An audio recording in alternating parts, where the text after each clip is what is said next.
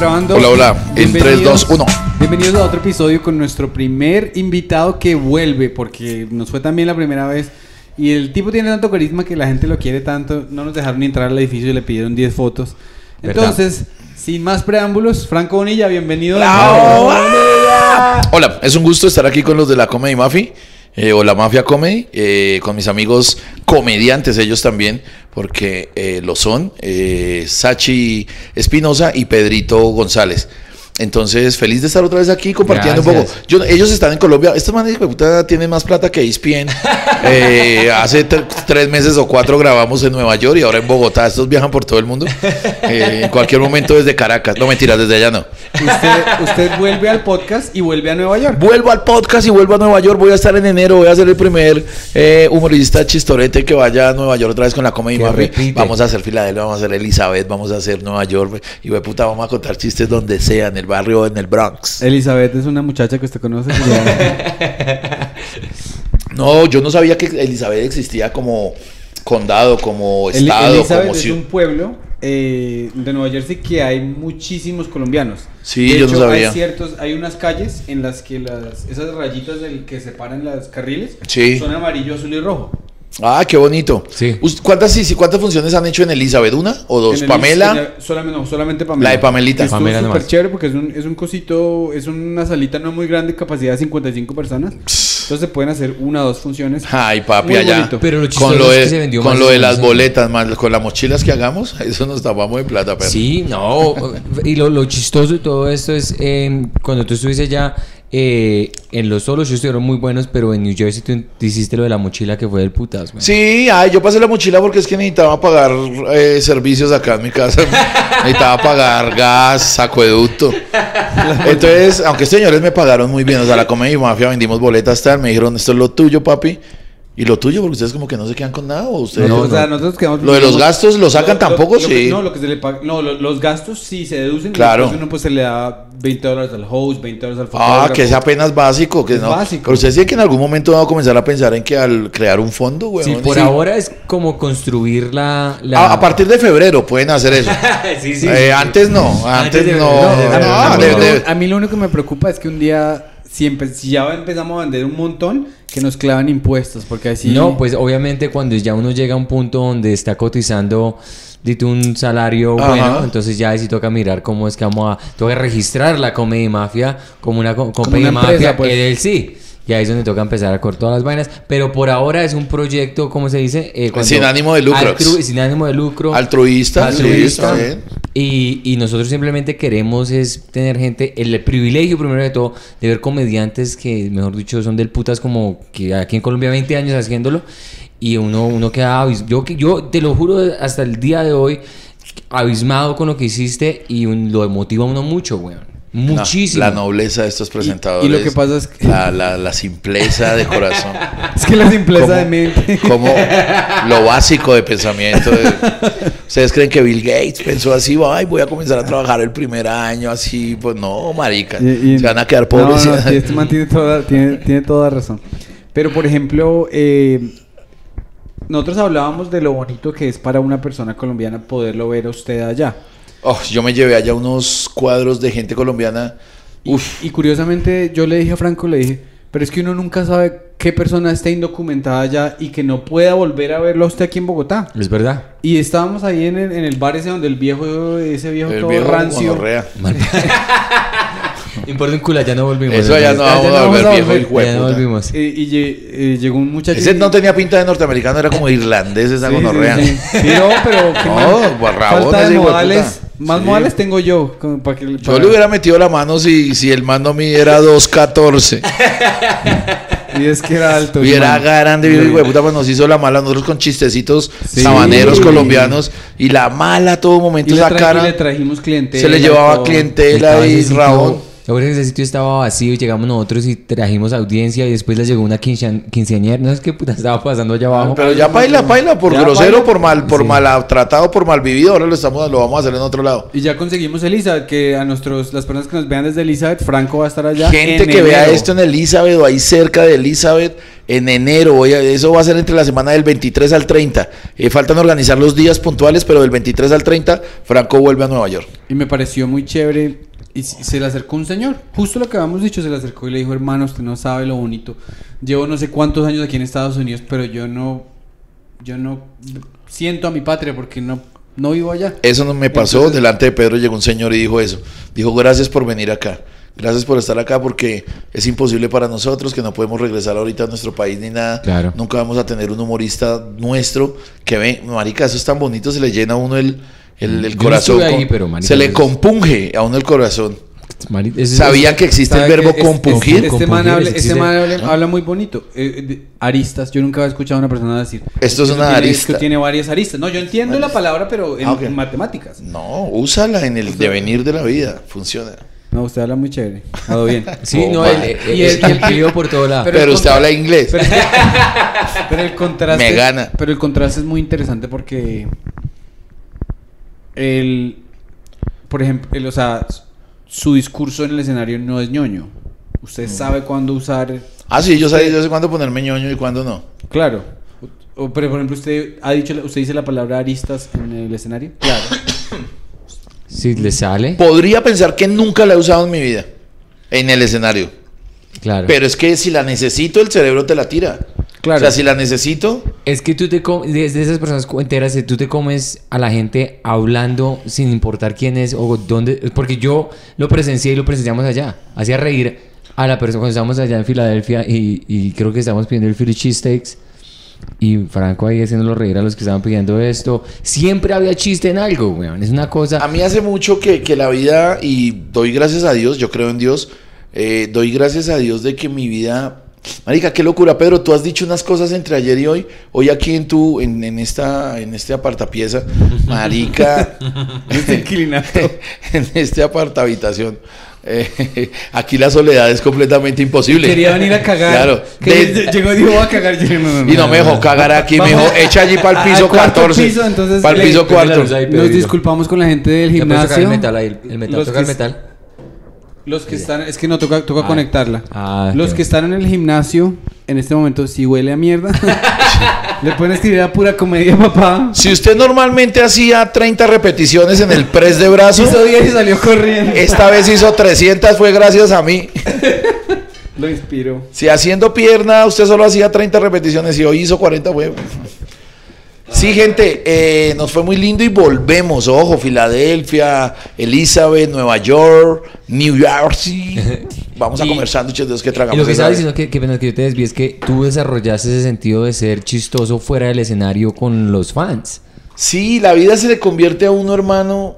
Ah, estaba diciendo que Pedro dice cosas muy bonitas y Pedro ahorita dijo aquí, antes de comenzar a grabar, dijo algo, palabras más, palabras menos, dijo que, que la gente nunca entenderá lo cargado que vivimos los comediantes de energías distintas, que casi todas son malas. Eh, hablemoslo así, que casi todas son pesadas. Alguien que maneja el tema de los sentidos no tradicionales me explicaba hace unos días que por lo general los comediantes somos eh, tristes en nuestras vidas, rabones, o, o- o somos, ¿cuál es la palabra que está de moda? Por lo que los chinamentas se suicida, que están Eh, depresivos, por la de- depresivos. que- eh, no sé si en Estados Unidos se ve, pero aquí en Colombia hay una constante, yo creería que 8 de cada 10 cumplen con lo de la depresión, la soledad, y así somos los comediantes, pero alguien me daba la respuesta real, me dijo, mira Franco, cuando ustedes se paran en un escenario, y tienen al frente 20 personas u 80 o 500, ustedes se llevan toda la energía de esas 800 personas. Wow. Toda. Ustedes chupan, ustedes se vuelven el epicentro y ustedes sacan a esas 800 personas felices. Pero entonces, ¿dónde dejaron ellos esa rabonada con la que venían, ese desánimo tal? Eso se lo comen ustedes. Por eso, Es muy interesante. Escuchen, es que es una cosa lógica. Yo miraba a esa persona que no recuerdo quién me lo, quién me lo enseñó, pero fue hace muy poco. Me decía, por eso ustedes cuando terminan un show, dime Franco si estoy en lo cierto, las primeras dos horas o tres siguientes a terminar el show no son de querer ir a buscar soledad o de, o de alejarse o de... Y marica, a mí me está pasando hace más de unos 10, 15 años, mío Franco, es porque ustedes tienen que limpiarse, Mm. ustedes tienen que buscar... Dice, ustedes entregaron su buena, pero se llevaron la mala vibra de 800 de las personas que sean. Sí. Es, tiene que ver con el manejo de los sentidos no tradicionales, de lo no... ¿Qué, significan los sentidos no tradicionales? Mm, eh, los sentidos tradicionales son la vista, el tacto, los sentidos normales. Ah, ¿cosas paranormales? Paranormales, Paranormal. sí, tal vez. Los no tradicionales estamos Eh, hablando de la superstición. Este tema es, este tema está muy chévere. pero Antes- lo antes de- energético, digamos que acá claro. estamos hablando de lo energético, es cosas de energías. Antes de continuar, quiero hacer un pequeño paréntesis Sí. porque se me acaba de ocurrir una idea de show. Le compramos un telescopio a Franco y lo ponemos a observar aquí Oh, y a hacer comentario. De todas Se me las acabó de ocurrir porque vi una chica ahí como. Mira que ese shorts. tipo de ejercicios los hace Quique conmigo hace mucho. Ajá. Un día Quique me dijo, le pago. Pues, Quique todo es plata, no mentira. Quique es un bonito. Quique me dijo, Franco, le voy a dar una mierda que se pone aquí en los ojos que está de moda para los chinos de mucha plata. Ajá. Que uno ve cosas vir- reales. vir- Ay, yo eh, tenía esa mierda. Realidad Yo virtual. Yo tengo el. el Pero sí, eso tiene claro. un nombre es- ese coroto que uno se pone el ahí en la gente. El, el de Facebook se llama Oculus. Es un set de realidad virtual. Sí, una, una cámara, una mierda, una diadema que uno se pone ahí de realidad virtual. Y me dijo, y yo quiero verlo durante 15 minutos. ¿Usted qué dice de lo que vea? Uy, eso fue una risa. No, parce. una chimba. Ah, sí lo hicieron. Lo hicimos, lo Ya. hicimos. El man compró una, eso vale millonadas. Eso Sí, acá en sí. Colombia es costosa. Compró una y me la puso. Me dijo, Franco, siéntese en esa silla y va a ver aquí, disfrute lo que va a ver. Y me puso esa, ese coroto ahí. ¿Pero jugando videojuego o no, un no, no, no. No era una cosa, no era solo este visaje y yo tenía como un televisor ahí en los ojos. Es, es, es muy interesante ese empate de Quique, porque es empresario, pero, Me hay, conoce empresari- mucho. pero hay empresarios que no tienen ni idea de cómo darle ni siquiera un remate. Ese man es como su... Quique aprendió de todo. Es como su parte B, crea- es como, es Qui- como su... Quique aprendió de todo, de tanto manejar comediantes en Colombia y, y comediantes de toda estirpe. Pero es O un sea, pilo, es, Es, un pilo. es íntimo amigo, es, es muy buen amigo de las Karate, es muy buen amigo de Antonio, eh, como también es amigo de, de Pablo Hernández, de Claro, Fran de los. Quique con todos se codea y es amigo de todos. Pero él y yo hicimos muy buena amistad, somos mejores amigos y él me conoce muy bien y él me pone ese tipo de ejercicios. Él me, cuando comenzamos el programa La Miscelánea, por eso les decía ahorita del ascensor, ese programa ha sido el más brutal hacia ahorita, ahorita cuando ustedes vean esto al aire, por esta época esté de capa caída. Está caído porque lo hemos dejado caer por cosas de, de trabajo y tal. Pero cuando esto comenzó hace tres años, boom, la emisora es de Quique, era de Quique y aún existe, pero bueno, Quique se ha alejado un poco. Cuando esto era de Quique, que Quique nos pagaba un arriendo en la emisora, en uno de los mejores eh, zonas de Bogotá, en el Chico, pagaba un arriendo de 4 millones Un- un 800 estudio mensual. así como Un este, es- por ejemplo, el doble de grande de esto Oh, wow. y lo volvió emisora, eh, una, una belleza. Es que ese man no escatima, güey. No, no, no, No, ese man luego- y, y la podía ver, con- había, había podido, yo le decía, Quique, póngala en galerías, en el Restrepo, que allá paga de arriendo 800 mil, y yo, no hay mierda, yo quiero que ustedes se sientan bien, yo quiero que los comediantes y hueputa, vámonos para Cedritos o para el Chico, y comenzó a pagar arriendo de 4 Por millones eso, es que yo, 800. por eso es que yo le digo a Santi que me compre unos audífonos, porque mire esa mierda. Todos mordidos y roídos. Y entonces eh, yo estoy yendo a esto. a- ¿Cómo era la miscelánea? El nombre se lo pongo yo al programa, la miscelánea. Aquí que me dice por qué.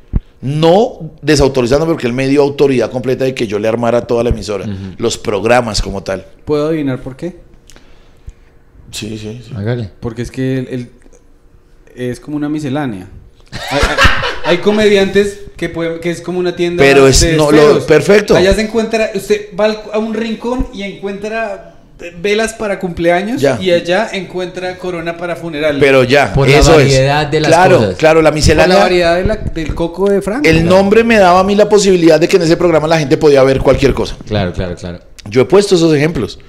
No tan, no tan creativos y tan como el que acabas de decir. Pero yo decía, uno en una miscelánea consigue desde un lápiz hasta un taladro casero para ir a. Una miscelánea es de todo.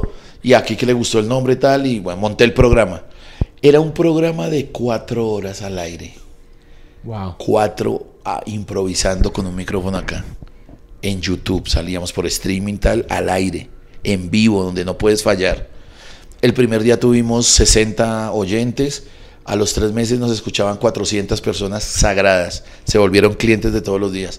Al año estábamos en 780 mil diarios. Ojo, cuatro horas diarias de lunes a viernes. Wow. Era todos los días.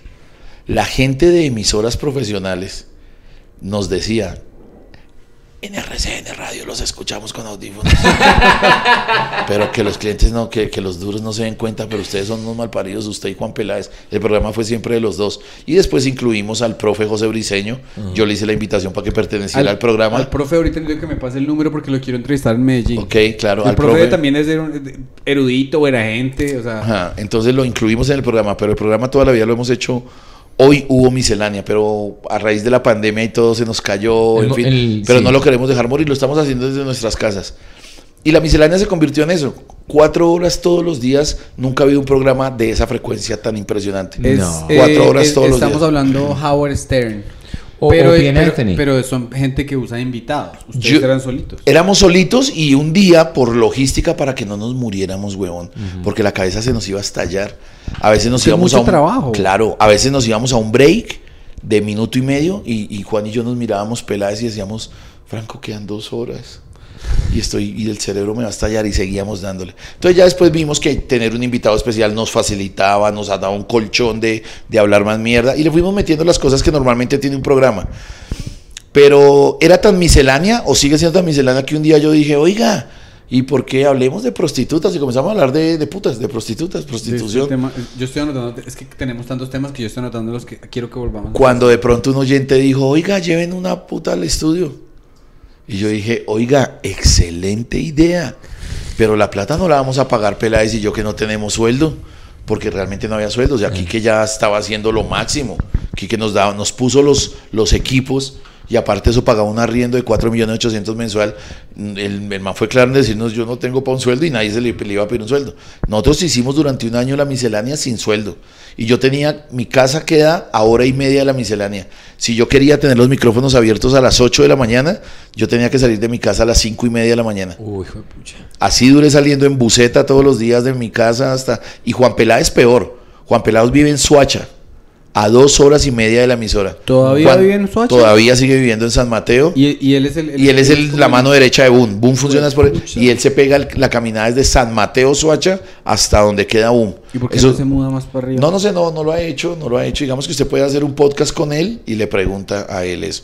Ah, Es que a mí me encanta Franco como dice las cosas, güey. Me encanta. Yo soy Cuando- el yo- fan número uno de pequeño, Franco. Pequeño paréntesis, cuando, yo, cuando uno está en los Estados Unidos, uno se va a presentar a otra ciudad, entonces dice, hola, me llamo Pepe, este es mi video, me gustaría pararme en, en tu este. Ajá. Pero esto es una dinámica completamente distinta, entonces yo le escribí a Franco y yo le dije, hola Franco, eh, me dijeron que su merced tiene un show, me deja parar. Y Franco, cuando me responde, de una manera muy bonita, me dice, usualmente la gente dice, bueno, lo admiro, soy su fan, yo no sé qué, usted me dijo, déjeme parar y, coma". y me enseñó una lección muy bonita. Es decir, que cada vez que yo eh, voy a tener un invitado o algo así, observo su material, busco lo bonito en lo que le puedo decir y le digo de manera sincera, Claro, soy, con un, soy honestidad. un colega y admirador. Claro. Y entonces son, pero si ve man- la forma tan bonita de decir las cosas, en chanza lo- le, le No, enseña uno no, algo. pues si usted, si usted quiere ah, preguntar, hágale, invítelo y haga un invítelo, podcast. hágale. No, sí.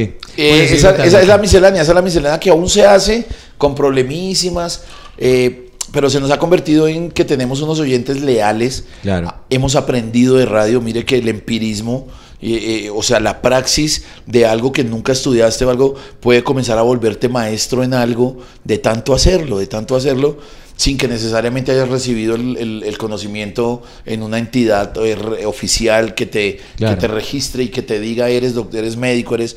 Lo que digo es que hemos aprendido mucho de radio, seguimos aprendiendo, ahora tomamos los micrófonos con confianza. Ya no lo hacemos los viernes. Ha tenido muchos cambios. eh, Peláez ha querido renunciar porque, repito, durante casi dos años no teníamos sueldo. Claro. Pero comenzamos a monetizar por YouTube, a que la gente hace donaciones. Claro. Entonces les voy a ¿qué- contar. es que piden un Patreon, sí, Patreon, toda esa vuelta ya la tenemos. Ya la Ah, gente dona por Neki, David Plata, Patreon, eh, por el mismo YouTube, pero YouTube se roba la hijueputa. O sea, YouTube, YouTube gonorreas. YouTube, YouTube se queda como con el 35% ¿De las la- donaciones? Por Sí. eso, por eso, por eso Patreon le ha ido también es porque Patreon es muy leal. y cobrará poquitico y lo justo. eh, YouTube se queda con todo. Quiero contarles para que ustedes digan, oh, Una mañana hicimos de donaciones una mañana. Y estoy hablándoles de que fue en pandemia, o sea, fue hace un año. Hicimos 4 millones 800 mil pesos ¿De por día. donaciones? De donaciones. Pero es que, eh, pero usted se imagina el servicio que le están ofreciendo usted a la gente. De. La mayor cantidad de plata venía de los Estados Unidos. De allá de Miami hay una gente, hay un poco de gente que me adora y mandaban de a 100, 100 Marica, dólares. Una locura. Hubo un día que hicimos 4 millones 800, otro día hicimos 2 500. Pero está en miscelánea que resulta que Juan Peláez se eh, dañó una uña del dedo gordo del pie. De caminar. de eso, que de- jugando fútbol se la pusieron morada, casi se la desprenden, pero quedó agarradita ahí de, de- de- de piel, quedó agarrada. Ajá. Y un día al aire ¿Se la quitó? yo lo operé. Esa es la miscelánea. Estábamos hinchos. Porque la gente es feliz viéndonos borrachos. Ah, toda esta mierda de la miscelánea arrancas para decirles que Quique, en los ejercicios bonitos que tú me hiciste recordar de a Claro. Franco deberíamos darle un telescopio y que nos cuente lo que ve. El primer día de transmisión, que no solo había una celebración de, bueno, muchachos, aquí comienza el proyecto, están a 10 minutos de coger el micrófono. Quique, cuando yo ya voy a decir hola, por primera vez en la vida, Quique llega y dice, ay, se me olvidaba esto. Y pum, me puso en la mesa a las 8 de la mañana una botella de Jack Daniel. Entonces yo miro y me dice, papi, usted con dos whiskycitos habla 30 veces más rico que en sano juicio. Hágame caso. Claro. Y Juan Peláez, que es alcohólico, dijo, destapemos esta hijo de puta. Mire, Bueno, ¿y se va a tomar el whisky? Sí, sí, regáleme uno, regáleme uno, regáleme uno. Ah, bueno, trae O una whiskycito. pola, te puedo traer una pola. Ah, ¿No bueno, sí, la polita porque el whiskycito. sí, entonces- tomémonos un whiskycito, por favor. Bueno, traiga whiskycito para estar en la misma clase de, de Franco. En la misma tónica. Sí. Pues Quique no podía tampoco sostener la renta de una botella de whisky todos los días y nuestro Y se cuerpo... La en un episodio la No, botella. Sachi, te tengo que... Hielo. Como el tuyo está perfecto, así como estoy viendo que está el tuyo, es el whisky perfecto mío. Parce, Quique cuando concibió mentalmente la emisora era una locura. Quique tiene muy buenas ideas, Claro. que yo creo que no corresponden a un productor como él, pero él tiene las, él, él- él no solo produce, sino que a veces pone la idea a producir, eh, la, la idea a futuro que se Claro. tiene que producir. Una visión. Él un día buena. me dice, Franco, yo quiero una emisora de comediantes donde se hagan cosas muy locas, pero yo quiero la antiemisora. Si todo lo que se hace es lo antiemisora, hijo de puta, les pago sueldo. Yo quiero cosas raras. Yo no quiero una emisora normal. Ustedes los comediantes no son normales. Es ustedes verdad. los comediantes no tienen la cabeza bien y yo quiero una emisora que demuestre que ustedes no tienen la cabeza bien. Y me dijo, ¿quiere que le dé ejemplos? Yo dígame uno. Me dijo, mire Franco, el primer proyecto que quiero que hagamos es que vamos a rehabilitar a un homelet. Uh. Póngale cuidado. Vamos a rehabilitar a un habitante de calle y lo vamos a volver el mejor influencer del mundo. Le vamos a dar un celular. Todos esos gastos los pago yo. Marica, eh, todos esos pagos los... lo- eh, todo- Vamos a coger a un man de la calle. Le vamos a explicar que no le pensamos faltar al respeto, que no es una burla, Claro que sino no. que va a ser parte de un programa donde vamos a hacer algo que en el mundo nadie ha hecho. Y es que lo vamos a sacar de las calles, lo vamos a limpiar, a bañar, a, a- pero que nos que él vaya y consiga eh, fans y que vaya por la calle y que, que la gente lo vea con un celular y que saque el carnet que es de él. Claro. Que sí, y que, y que se fume, robado. y que si fuma le vamos a dar cigarrillos Malboro para que ande con Malboro por la calle fumando fino. Marica Y del putas. Esas eran las ideas de Quique. Yo le dije, uy papi, qué idea tan del putas, yo le ayudo con la emisora, ¿qué hay que hacer? Tenía, me dijo, Franco, tengo otro sketch en la cabeza. Y yo, ¿cuál? Me dijo, mire, vamos a coger a ese mismo habitante de calle el primer día y le vamos a poner una pinta de pies a cabeza Versace. Le vamos a dar dos millones de pesos, un carro alquilado que sea una, un Rolls Royce, una Porsche y que lo lleve al mejor rumbiadero de la zona rosa. Y una botella de colbón. No, no, al mejor rumbiadero de la zona rosa. Que se pida una botella del mejor, la mejor champán, yo pago todo. Y que comience a cotizar prepagos. Y que se las bese y las rumbie. Ay, y que las mujeres no sepan que el man es habitante de calle.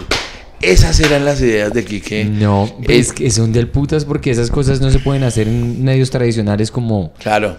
Y aunque que la emisora, y aunque la emisora Pero- nunca ha llegado allá, pero sí, hay- uy, la miscelánea ha hecho unas cosas. Salud. Es que eso, Salud, eso es lo, que- Franquito. eso es lo que hace Howard Stern. Howard Stern. Howard Stern hacía Ah, eso. Howard Stern. Entonces lo que- Claro.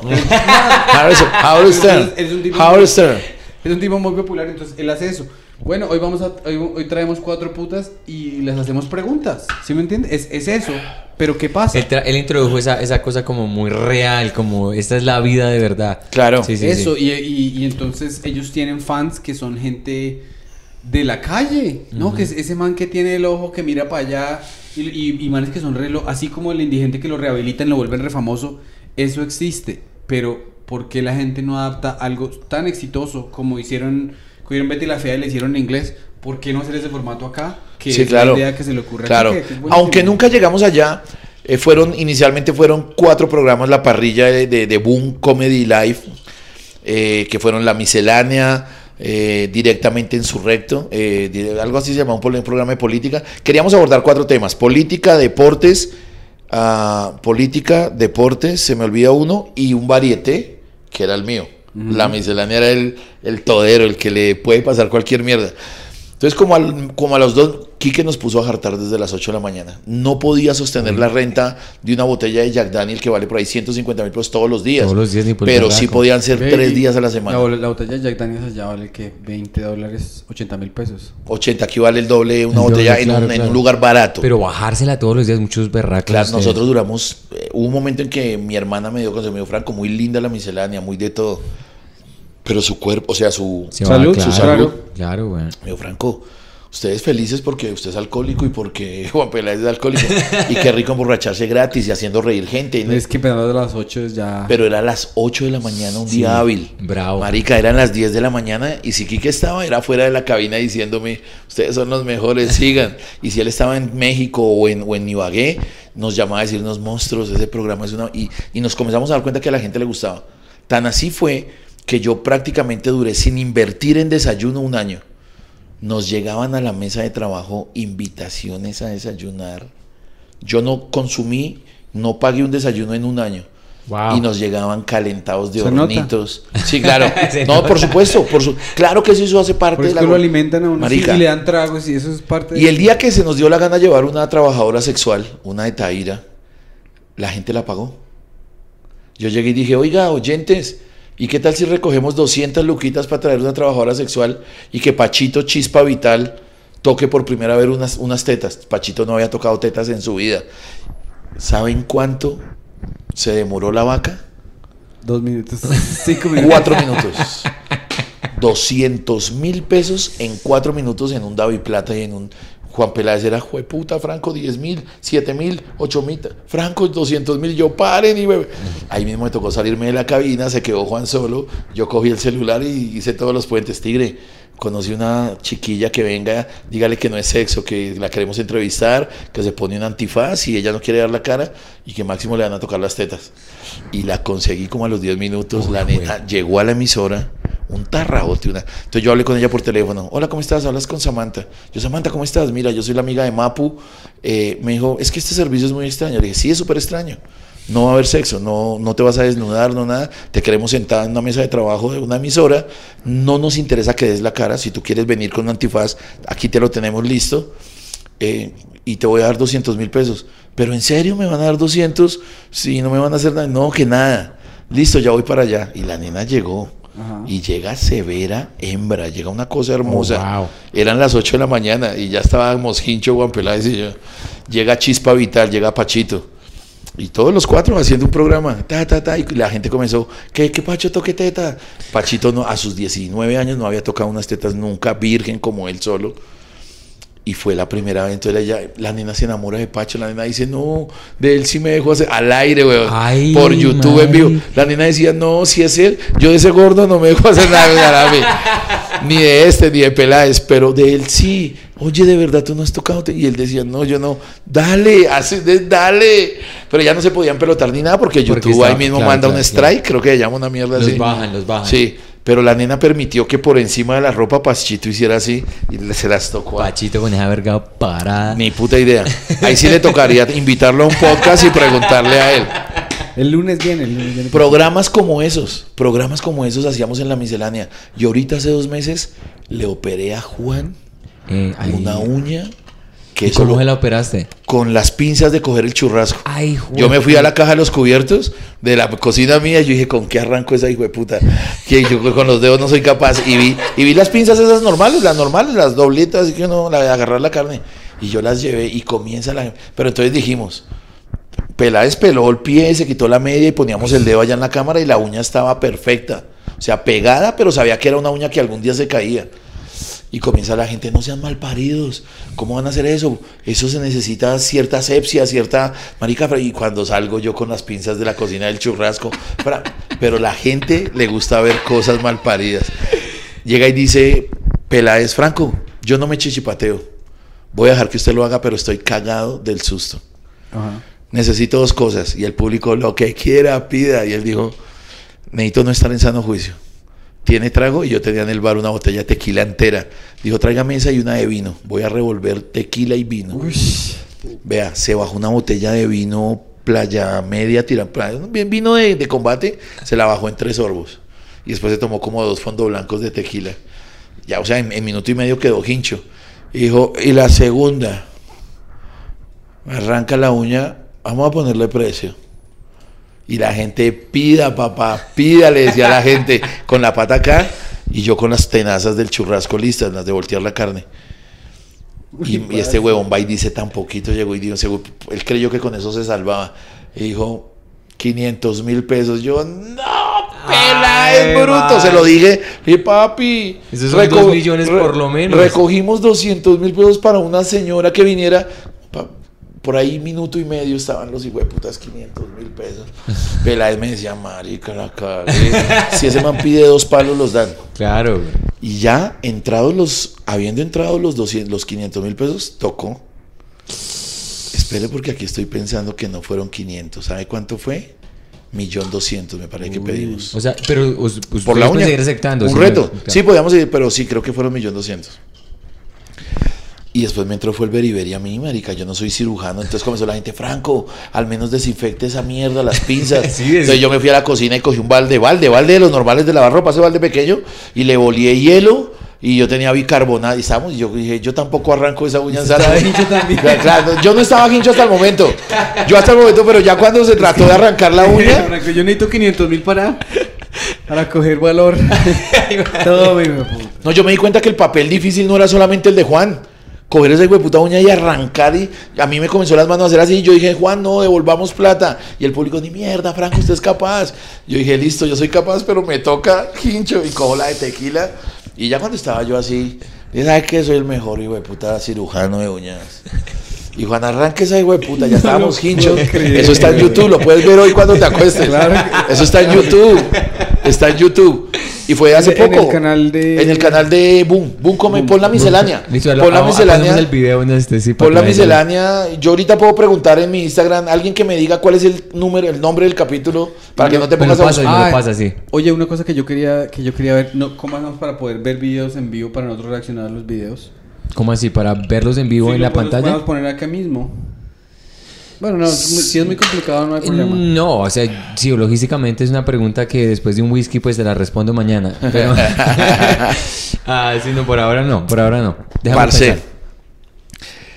Y a mí me comenzó a entrar la ética, la ética humana. Yo, del ser- ser yo, humano, Yo, yo, ¿cómo voy a arrancar una uña? Esto puede ser ambulatorio, pero esto necesita quien venga. Claro. Que se la arranca mal y después No, para, para hospital con el... No, de hecho, él, de hecho, él alistó todo. Él llega y llama a la mamá y le dice, mamá, yo sé que usted ve la miscelánea. Hoy la está viendo y dice doña Maribel, no me hable.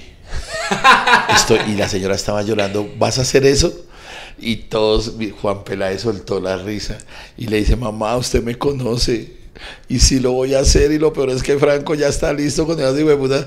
La mamá colgó, weón, la mamá mirando. No, claro, Y- weón. La mamá, me toca mezclar vino con tequila para. Juan le dijo, mamá, yo lo que quiero es que tenga listo el médico. Y Juan llamó a un médico y en el capítulo sale una llamada a un médico. Doctor, eh, resulta que es que, ¿qué pasaría si yo me la arranco? Un amigo y el doctor dice, no sea tan irresponsable. No, lo regaña, que esté muy bien, doctor. ¿Qué cree que le va a decir el doctor? ¡Hágale! Doctor, no, pues primero eche el alcoholcito. Después- qué locura. Yo tenía dos pinzas, idénticas, solo que de distinto tamaño. Unas bonitas así y unas hueputas así. Yo dije, yo me voy con las chiquitas, porque tampoco una uñazo debe ser solo un, un jalonazo. Entonces Juan me tiene el pie acá, el dedo gordo así. Y la uña salidita, gracias a Dios la tenía grande porque de ahí era donde yo iba a agarrarla con los... agarrar ¿Se acuerdan que los dientes de las tenazas vienen así? La, la punta de esas Ay, tenacitas. Entonces la gente, hágalo, marica, comienza una ansiedad y la gente estaban desesperados. Uno, o sea, 99, de 100, 99 decían, hágalo ya, de una, Juan es un berraco. O sea, les gusta ver sangre, weón. Y, y unos poquitos, no hagan eso. No hagan eso, no sean malparidos. De pronto alguien les dice, pero yo creo que aquí todos somos igual de morbosos porque hasta los que están diciendo no hagan eso, siguen ahí. que hacen conectados ¿sabes? y comenzó una pelea. Franco, pila. Entonces la gente comenzó a dar consejos. Listo, Franco, tengan listo, tengan listo gasa. Y yo, ¿qué gasa iba a tener yo, ni qué putas? Entonces yo traje un balde con mucho hielo. Cogí todas las cubetas de hielo, varias, como unas cinco, y boté todo el hielo ahí. Le dije, ¿qué hubo, Juanito? Silocaína, el hielo nos va a hacer las, las veces de, de dormirle el dedo. Yo algo sé. Entonces comienza Juan Qué Quincho. elegancia. La Juan- botella de whisky Juan- y el pie ahí. Juan, Juan comienza, jueputa Franco. Usted estudió educación física, usted debe saber. Yo sé que yo le dejo mi dedo a usted, y usted depende que no. Usted debe saber mucho. Yo, yo no soy un culo. Educación física. Pero meta el pie, pero meta el pie en el hielo. Yo sí sabía que el, pues el frío. Usted se pone un poquito de hielo acá y después lo pellizcan y no siente. Los primeros segundos no siente. Sí, sí, sí. Entonces yo le, le hice poner las patas por ahí 20 minutos entre el hielo. Y él tenía ansiedad y el Franco, hágalo ya. Y yo, hágale. Me pone el pie acá y cojo yo las pinzas chiquitas. Así, primer plano de la cámara. Aprieto esa hijo de puta y él me cogía el hombro. O sea, quitaba la, la cara, pero me cogía de acá. Yo, Juanito, perdóneme por lo que voy a hacer. Me decía, arranque, hágale. Yo juré que eso. Yo tengo bracitos. O sea, yo Sí, sé de no, gordito. no. sí, sí. A ver, Parce. eh, marica. Parce, sí, sí, ver, yo, yo tengo brazos, yo tengo Ah, brazos. ¿Usted hace ejercicio? Sí, pues brazos, siempre me ha gustado solamente hacer brazos. Pero, yo. pero hacer flexiones Sí, o claro, hago marica brazos. un manazo suyo. Póngale cuidado, Otro tema para que preguntarle. póngale cuidado. Y yo llego y cojo la pinza, parce, agarro la uña y con la otra mano le cojo el empeine. Claro. O sea, con- le cojo el empeine con esta. Y yo, Juanito, pero yo también era con los ojos cerrados, weón. Yo nunca había hecho eso. Porque la uña estaba perfecta, o sea, la- o sea, es decir, se sabía que se caía, pero no se había desprendido de nada. Sí, o sea, que eso estaba agarrado todavía de, de, de, de fibras, ahí, de nervios y fibras. Pero ya tenía la pata entre hielo 20 minutos. Yo dije, a la de Dios. Y la gente presiona y no más, mal. Entonces la gente decía, tengo que ir a trabajar, tengo que apagar el computador. Eh, otros decían, estoy almorzando, mal paridos, háganlo ya. Juan, y entonces Juan llega y grita, Franco, ya. Y llegó yo y, ¡tum! y, se, y se me resbala la pinza, se me soltó, la uña quedó ahí normal. Pero yo había hecho fuerza, yo Juan, yo llego y abro los ojos y no veo uña y miro y seguía ahí. Ay, Pero no había sangre, no había nada. Y el man no sintió un culo, gracias a Dios. Me dijo, Franco, ya. Le dije, ¿no sintió nada? Me dijo, ¿por qué? Y le dije, no, todavía está ahí, pero jalé duro. Me toca más duro, Juan. Ay, Mi hijo Franco, hágalo de una, hijo de puta, deme más vino. Y eso escurría la botella de vino así. Hágalo, Franco, hágalo. Entonces yo dije, el alcohol lo usan para desinfectar. Entonces llegué y serví un trago de tequila. Ah, y, sí, y le dije, claro. papi, Juan, tenga, tenga este tequila en la mano. Y apenas yo le diga ya, usted se lo surte a su dedo, a la uña, que fue cuando se la arranque, le vamos a echar tequila en eso. Me tocó cambiar de pinzas. Le hice dos jalonazos con las pequeñas y se me resbalaba, la uña salía. Yo creo que mi inconsciente intentaba aflojar. O sea, Claro. mi inconsciente al momento de esto aflojaba. Claro. Cuando la gente comienza con las pinzas grandes, con las pinzas grandes, y cogí yo las grandes, con esas sí no había forma que se resbalara. Y la uña del primer jalonazo ya se abría hacia arriba. Ay. La uña del primer jalonazo ya se abría por ahí unos 4 milímetros. Ya se abría del dedo. Yo, Juan, se la aflojé. Me dijo, sí, sí, siento que la está moviendo. Pero yo la miraba de ahí para abajo, agarrada de toda la carne. O sea, estaba muy buena.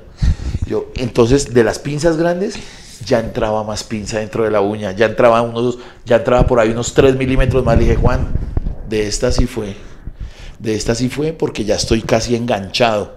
O sea, la curva de la uña más las paticas de la pinza, las punticas, ya me hacían una palanca que yo de ahí no soltaba. Le dije, Juan, la tengo agarrada.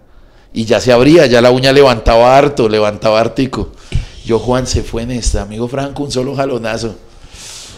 Hay un momento en que yo no lo dejo terminar la palabra jalonazo y llego y hago ¡Cha!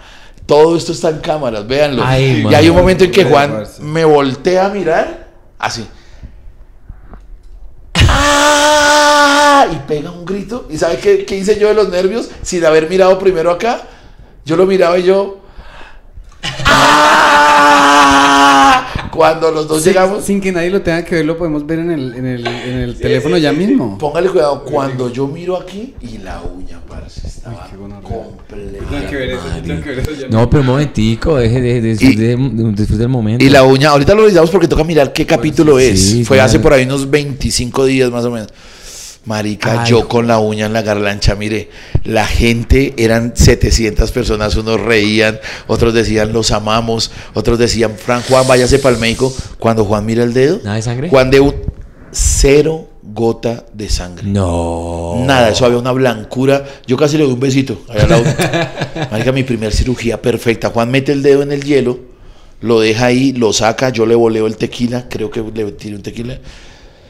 Pero lo chistoso es el grito de los dos. Ay, yo solo grito, es de verlo gritar a él. Él me mira con la cara encendida de pronto de un posible dolor. Claro. O sea, y, y solo el grito de él, yo con las tenazas acá, yo lo miro y ¡ah! Yo como de qué grita malparido. Cuando llego y miro las tenazas, y ahí estaba la uña. Uy, ahí estaba la uña. Nos ganamos millón doscientos, creo que entraron por esa eso. arrancada de uña, millón doscientos. Y esa, y esa, uy, no, Esa ha sido la miscelánea. Uy, juepucha. Esa es nuestra hermosa Chequen miscelánea. la miscelánea si ustedes tienen, mejor dicho, apetito por comedia. Uy, mm, una locura, De cualquier tipo. Uy, marica, esa, historia, yo estaba sufriendo, güey. Terminamos el programa, eso era desde mi casa, que ustedes la tienen que conocer, yo no sé será hoy o mañana, pero yo quiero Sí, que claro que conozcan sí. mi casa, así para invitarles un jugo de naranja, otro, ah, ya tengo tequilita, Bre, ¿no? hágale, puede ser hoy, puede ser hoy, arrancamos antes de que se vengan para acá, si, si no salen muy mamados, así pasen media hora, yo los traigo, claro, Sí, yo los puedo traer allá. la, próxima vez que hagamos un episodio lo hacemos en la casa de. Sí, ¿Vamos a sí, sí, sí, sí, grabamos Sí. allá, claro. Porque sabe que también me interesaría hacer aquí en Bogotá, que nosotros no hace mucho que no experimentamos. Y eso ya cuando tengamos un camarógrafo externo y todo, Sí. conocer los barrios, conocer dónde vive la gente. O conocer, uh, digamos, cuál es su sector favorito de la ciudad. El Santa Fe, no mentira. El Santa Fe, ¿dónde están los puteaderos? No, no sé. No, para nada ese es. eh, Un lugar que este día me lo conozco tan bien que, que me gustaría dar un tour. Porque Este la, la mayoría de gente conoce la Santa 93, la 82. El Santa Fe. Este man intenta ayudarme. No, huevón, un lugar donde tú te sientas que eres tú mismo. Que... El Santa Fe. No, pues, huevón, un lugar que ames más que tu casa, que lo conozcas mejor que tu casa. El Santa Fe. ¿Dónde, queda Santa Fe? Estamos a cinco minutos. Ah, yo sé cómo es el Santa Fe. en la piscina, donde queda la piscina, donde queda la- la piscina. atunes, Tamaguchi, calamares, paisas club. Bueno, eh, y entonces yo, yo le quería preguntar de eso. eh, Todos esos nombres de, de, de puteaderos. Sí. Estábamos hablando qué días con, con quién era. Bueno, con alguien estábamos hablando de lo bonito que es la calle, lo bonito que es ver el, el, el Arango. mundo. Sí, o sea, digamos el ver el mundo. Yo quedé así a comer en Toro Azul, que queda cerca por el 7 de agosto. Ok. Y pasé por unos lugares donde se veían las chicas trabajando en la En calle. la calle. Yo nunca he hablado con una trabajadora sexual. Que cuéntanos sus experiencias con las amigas. Este post tiene que durar unos, unas 10 horas para que yo cuente bien con detalle eso. Así Por le favor, te voy a contar. por favor. Ponle cuidado, te voy a contar. Yo a los. Lo puedes hacer en 20 minutos. A mí por ahí a los 17 años, un. No, yo sí tengo que decir que es un buen amigo. Hoy en día, con 45, yo diría, un verdadero amigo no le hace esa invitación a un amigo. Yo hoy en día digo, un verdadero amigo no invita a otro a un casino por primera vez.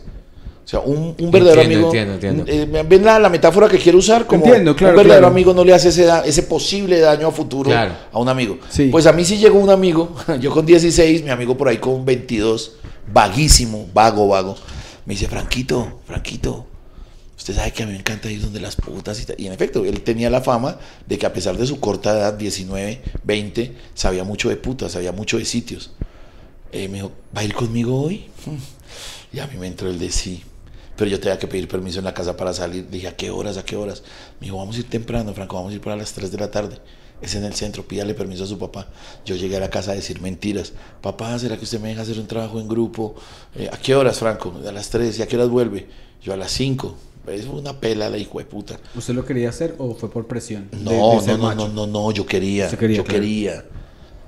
Entonces le, pum, le dije a Carlos que sí. Carlitos, sí, bueno, a las 3 lo recojo, Franco. Y me recoge bus para el centro. Vinimos a un sitio en Bogotá que se llamaba, porque ya se acabó, Calamares. Allí, muy cerca. Si esta es la 19 con segunda, les estoy hablando de la 21 con 16. Estamos Aquí a hablando la de unas vuelta. 15 cuadras de acá, 10, 12 cuadras de acá. Era la primera vez que mi cerebro, el que el cerebro de Franco Bonilla estaba en un prostíbulo. Entonces yo era así, uff, y en uno de los mejores de Bogotá. Porque a pesar de ser en una de las peores zonas, estaban las mujeres más lindas de Bogotá. Y todo tiene una explicación urbanística social. Era un sitio que abría sus puertas a las 10 de la mañana y la cerraba a las 8 de la noche. Hora en la cual las niñas de ahí se iban a trabajar al norte, al Lido, a Melrose, a la Cueva del Oso, a Chivago, a Burlancaster. Puta, se sabe los nombres de todos los puteados. En- se iban A en la noche. las capitales de los departamentos. no se las sabe.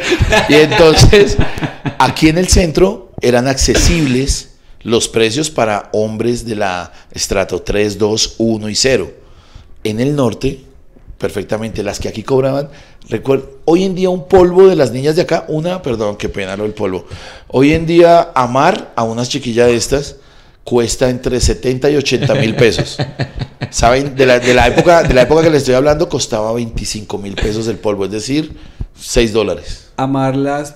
Cuando uno va a amar a una chica de esas, ¿cuánto se demora la amada? La amada dura entre 15 a 20 minutos. O sea que uno no llega y, y- pero demora un se toma un trago por una hora. No, nada. Usted entra es a mandarse pesar de una. Ya. Sí, la mandada a pesar es a pesarse. O sea y- que eso no es como boom que, que ganan por el consumo. Eso va directo No, la función puta, toqué el. No, nada. Párenle bolas. Llegué a Calamares a las 3 y media de la tarde, convencido de que yo iba a estar en mi casa a las 5. Yo le había dicho a mi papá que dos horas.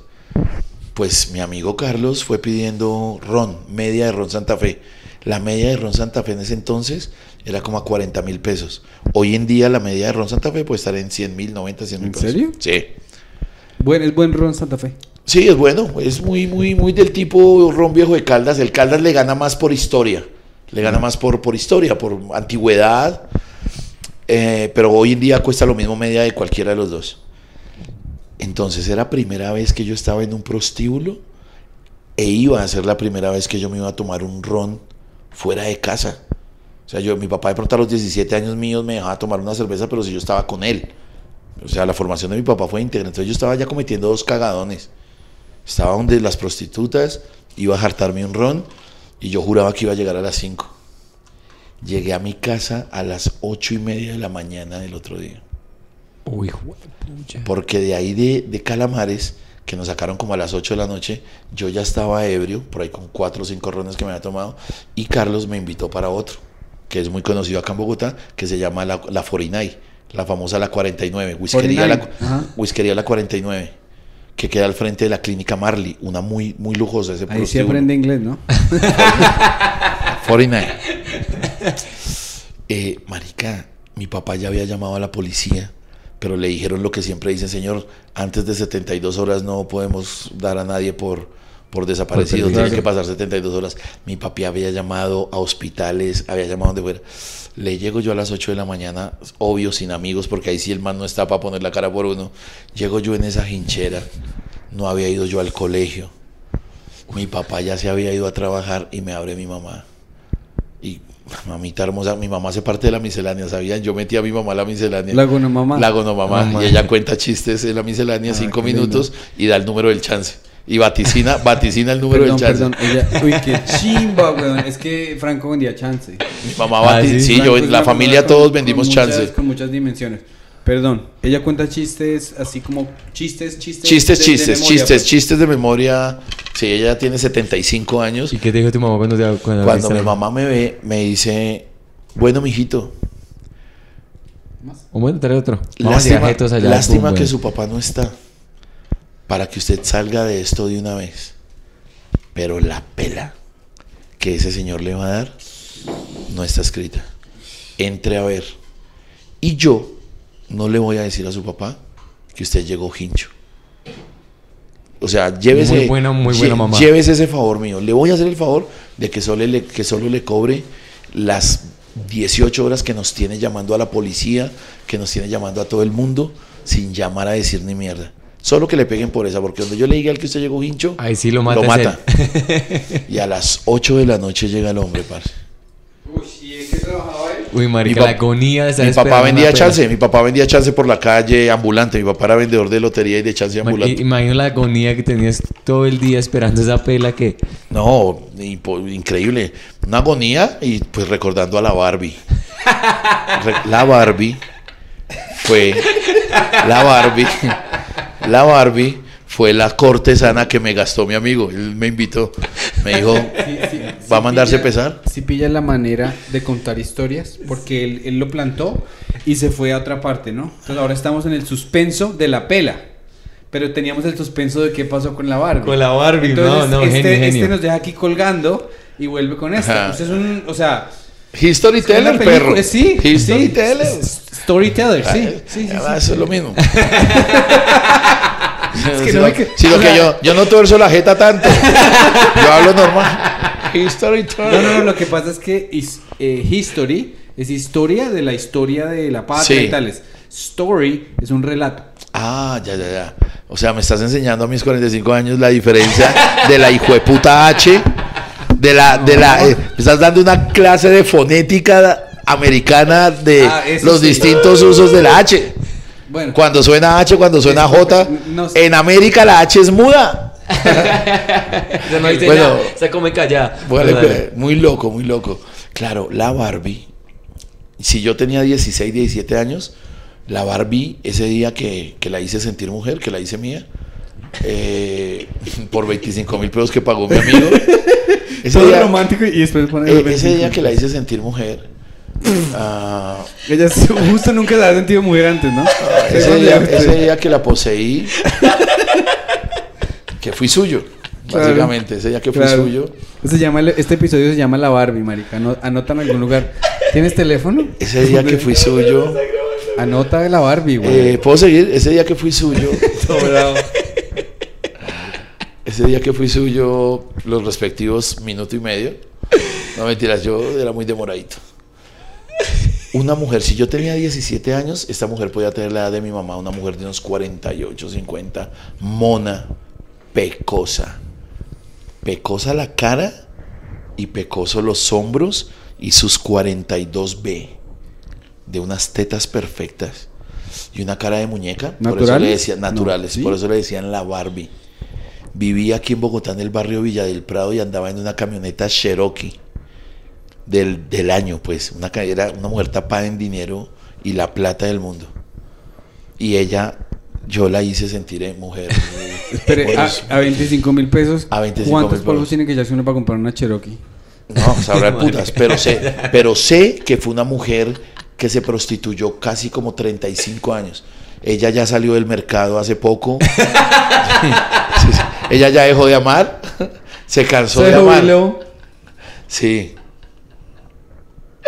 No, marica, Franquito, yo no... Y marica, yo nunca he conocido una persona que reír Storyteller, perro. Storyteller. Es que uno se, uno, se- uno se pone. No, de, continúe, es que le estamos interrumpiendo. No, no, en ningún momento. De pronto la gente es la que va a estar de pronto aburridita. y si vieran cuánto nos importa si se aburre. Eh, nos importan 25 mil pesos. Nos importa un polvo del año 90 en Colombia. Eh, no mentiras, este canal se debe a sus oyentes, se debe a sus Spotify, Muchas gracias, muchas. Spotify ceros. Y nada, entonces yo no sé por qué les estoy hablando de eso, pero el whisky ya me tiene muy bien, me tiene contento, me tiene. Porque, el- por- bueno, sí. fue la primera vez, fue la primera vez que le saqué la piedra a los. la pregunta de Pedrito, la pregunta original era... De las, él nunca había hablado con una señora que Ah, trabajaba en la ya, calle. sí, sí, ¿Qué, tenías tú de- en tu repertorio Ah, que, que tenía yo, no, entonces les iba a contar. Ya les conté una historia de cuándo fui la primera vez. Sí, pero, el pero tema no me nos ha gustó. contado de la pela, weón. De, ah, bueno, no, de la pela, eh, mi papi llega en la noche. Ojo a lo que va a pasar acá. Mi papá llega en la noche, no me saluda normal, como un papá alegre tal, pero tampoco me pega. Mm. ¿Cómo le va a Franco? Mi mamá me miraba extrañada porque estábamos esperando. Mi papá murió pidiéndonos perdón por cómo él se enseguecía cuando nos castigaba físicamente. Y cuando hablo en plural me refiero a mi hermana y a mí. Porque a mi hermana y a mí nos dio palo duro. Y hoy en día agradezco Mm. ese palo que nos dio porque ese palo sirvió para que seamos los seres humanos lindos y de bien que somos ahora. Ah, Ustedes ya conocen a mi hermana y saben qué tipo Una de mujer es. de persona, es una hermosa, una linda que es cómplice mía, toda bonita. Nos volvimos cómplices ahorita de viejos porque de jóvenes peleábamos y todo y ahorita nos amamos. Mi papá llega, pide la cena hay cena, nosotros fuimos de un hogar tradicionalista, un hogar de costumbres, los cuatro, mi hermana que ustedes la conocen, mi mamá y papá y yo sentados, comimos los cuatro, y mi mamá cada 20 segundos me miraba como diciéndome, ¿Y dónde, ¿qué, cuándo qué le van a pegar? qué ha pasado que este señor no le casca? Y yo, fue puta, no". A dormir. Mi mamá va hasta mi cuarto y me dice, Franco, no sé, no sé, hoy le voy a preguntar a Pacho qué pasó. Yo mañana le cuento. Uy, parce, yo en mi habitación, yo dormía en la misma habitación de mi hermana, en camas separadas. Sí, obviamente, en camas separadas.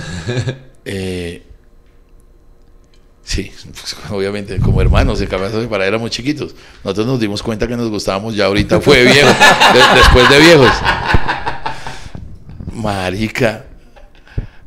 sí, ya se emborrachó con dos tragos. El whisky lo pone Se pero chistoso, lo pone pero risueño, A güey. mí me gusta reírme cuando me pongo borrachito. Vale, cuidado. Otra vez Uy, apagaste no. la luz. Oye, tan lindas estas nuevas No, lo que pasa es que yo soy, yo soy, yo, yo, yo peco mucho en Dátiles. reírme bastante, pero cuando Franco Pero es agradable, historia- porque es una risa honesta. Eso evidencia su buen gusto, weón, por, por el humor. por el humor, sí. Pero que me haga llorar de la risa, Franco. Y nos echamos a dormir. Mi mamá en la pieza, lo último que me dice así cuando ponen la jeta, que cuando ya el cuerpo lo tienen afuera, pero que dejan la cara, digo, mijo, yo lo único que voy a hacer es preguntarle a su papá, ¿qué pasó? Que duerma. Tum, Cerró.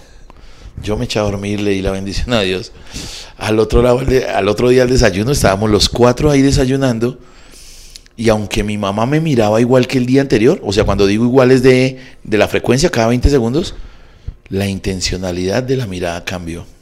Mi mamá me miraba y me hacía así. O sea, como le va a ir mal. O sea, como diciéndome de lo que me enteré anoche. Entonces dejamos que mi papá se fuera a trabajar cuando... Pero Usted usted, no fue, usted fue capaz de dormir. Claro, sí, yo, sí, sí, yo, no, yo dormí, yo dormí, yo dormí normal. Cuando yo a mi papá se fue, le dije, negra, negra, ¿usted por qué me mira así? ¿Qué pasó? Me dijo, no, Franquito. Usted sabe que yo lo amo a usted. Y comenzó como a despedirse. Y yo, uy, bobo, Llega y me dice, yo sé que yo lo amo a usted, pero esta que usted nos hizo es muy hueputa. Lo que pasa es que yo no creía que su papá fuera a llegar hasta allá. Y yo, mamá, cuente. Y dijo, él me dijo que no le había pegado anoche ni nada. Porque no lo quiere hacer con Sandra y conmigo acá. Quieren que estén solos. Y yo, hijo de puta, me mató. Me dijo, Franco, este viernes, faltan como tres días, dos. Este viernes cuando su papá llegue de trabajar, usted se va a dar cuenta que Sandrita y yo nos vamos a ir. Y perdóneme, pero yo no puedo desautorizar a su papá. Y yo, puta. Pues se llegó el viernes, parce, llega mi papá, ahí no hubo servida de comida, no hubo nada.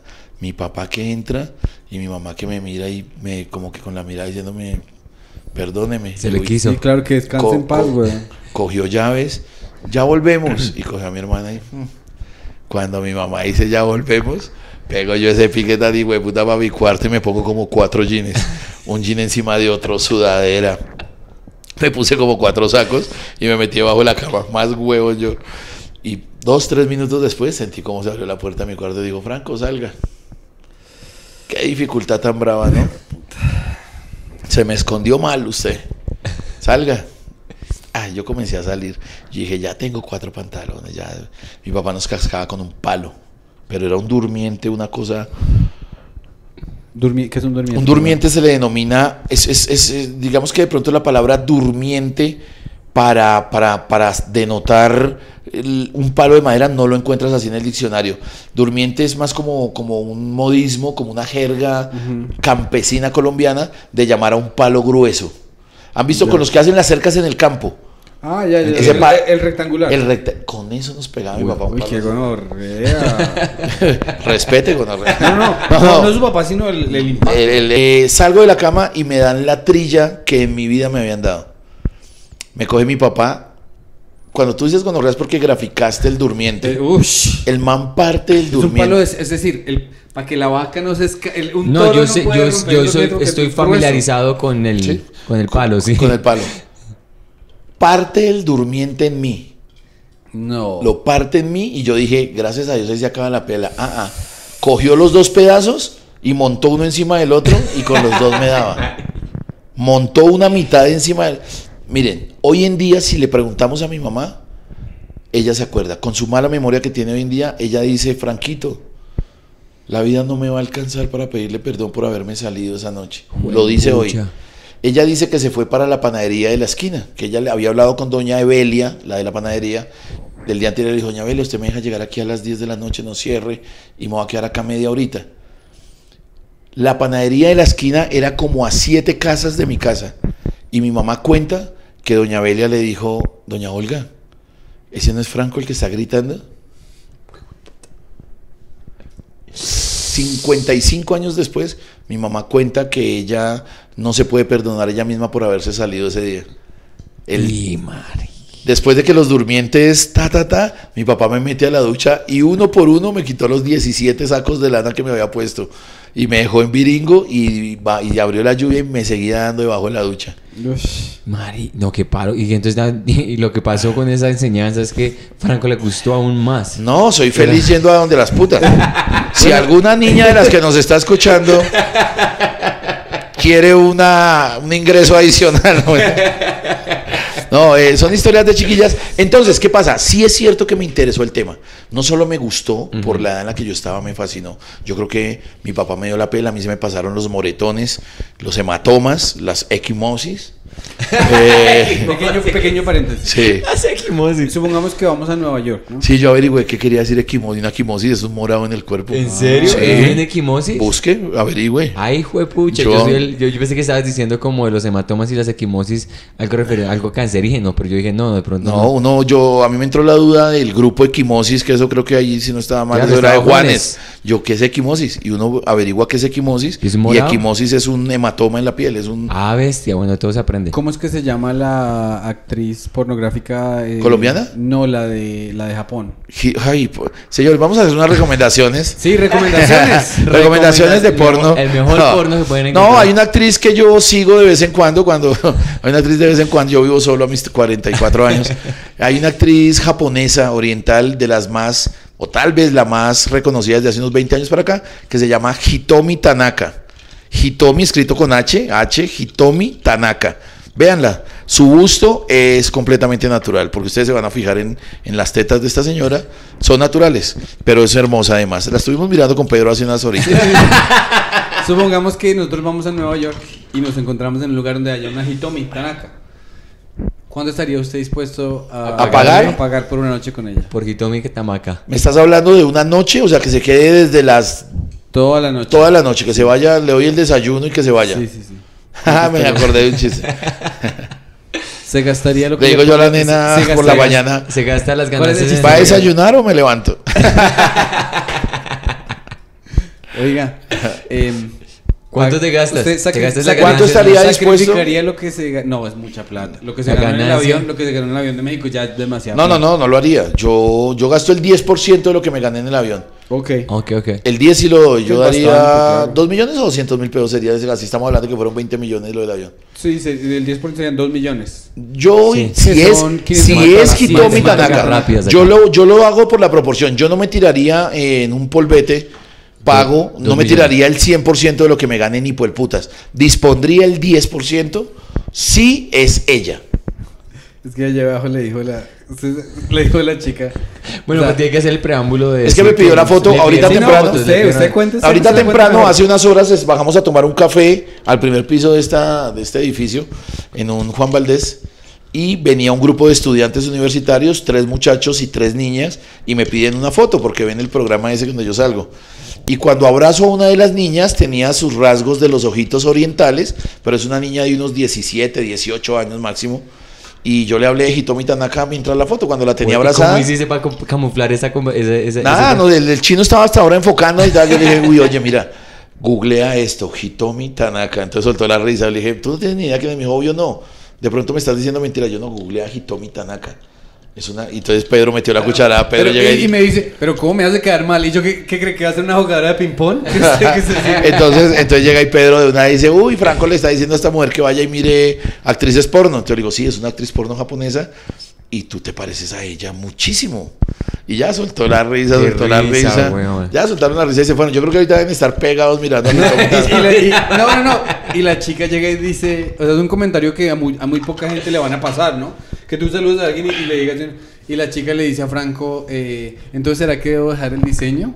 Porque estudia diseño. y Franco le dice, no lo dejes, pero te iría muy bien. Bueno, Franquito, aquí empezamos una nuevo, un nuevo segmento en el podcast que fue elaborado por Pedro en una de sus, eh, digamos, noches de inspiración.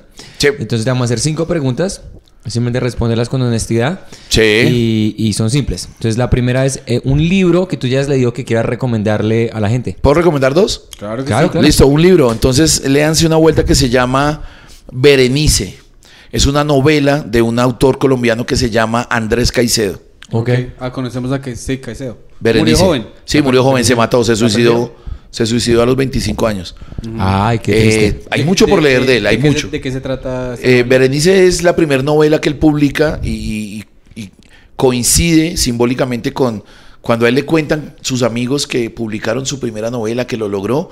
Ese día él se suicida, ese día él decide, porque parte de la filosofía de él es que dice que, eh, que uno puede morir tranquilo a cualquier edad, siempre y cuando deje una obra hecha. Y el man le dijeron, publicaron tu primera novela y el man corre de una a su casa, rumbo a su mesita de noche, rumbo a 120 pepas que se tomó y que le estallaron la cabeza. Entonces léanse Berenice, pero ese man hay mucho. listo. Pero entonces yo me voy a tomar el atrevimiento, léanse Que viva la música de Andrés Caicedo, Angelitos empantanados, historias para jóvenes, Cali Calabozo. Hay muchos libros de él. Pero el segundo bonito que quería recomendar se llama La importancia de hablar mierda, de Nicolás Buenaventura. Ese Oh, lo he visto, wow. lo he visto. Ese título lo he visto, creo que hasta mi hermana lo tenía en la enciclopedia que, en, la, en la librería que yo tenía. tengo una pequeñísima duda si es de Nicolás Buenaventura o es de Enrique Buenaventura. Pero es toda una familia. Ustedes, han- ah, no, ustedes no. Hay un comediante que pulula entre nosotros los bogotanos que nos está dando una cátedra de magias. Es un monstruo.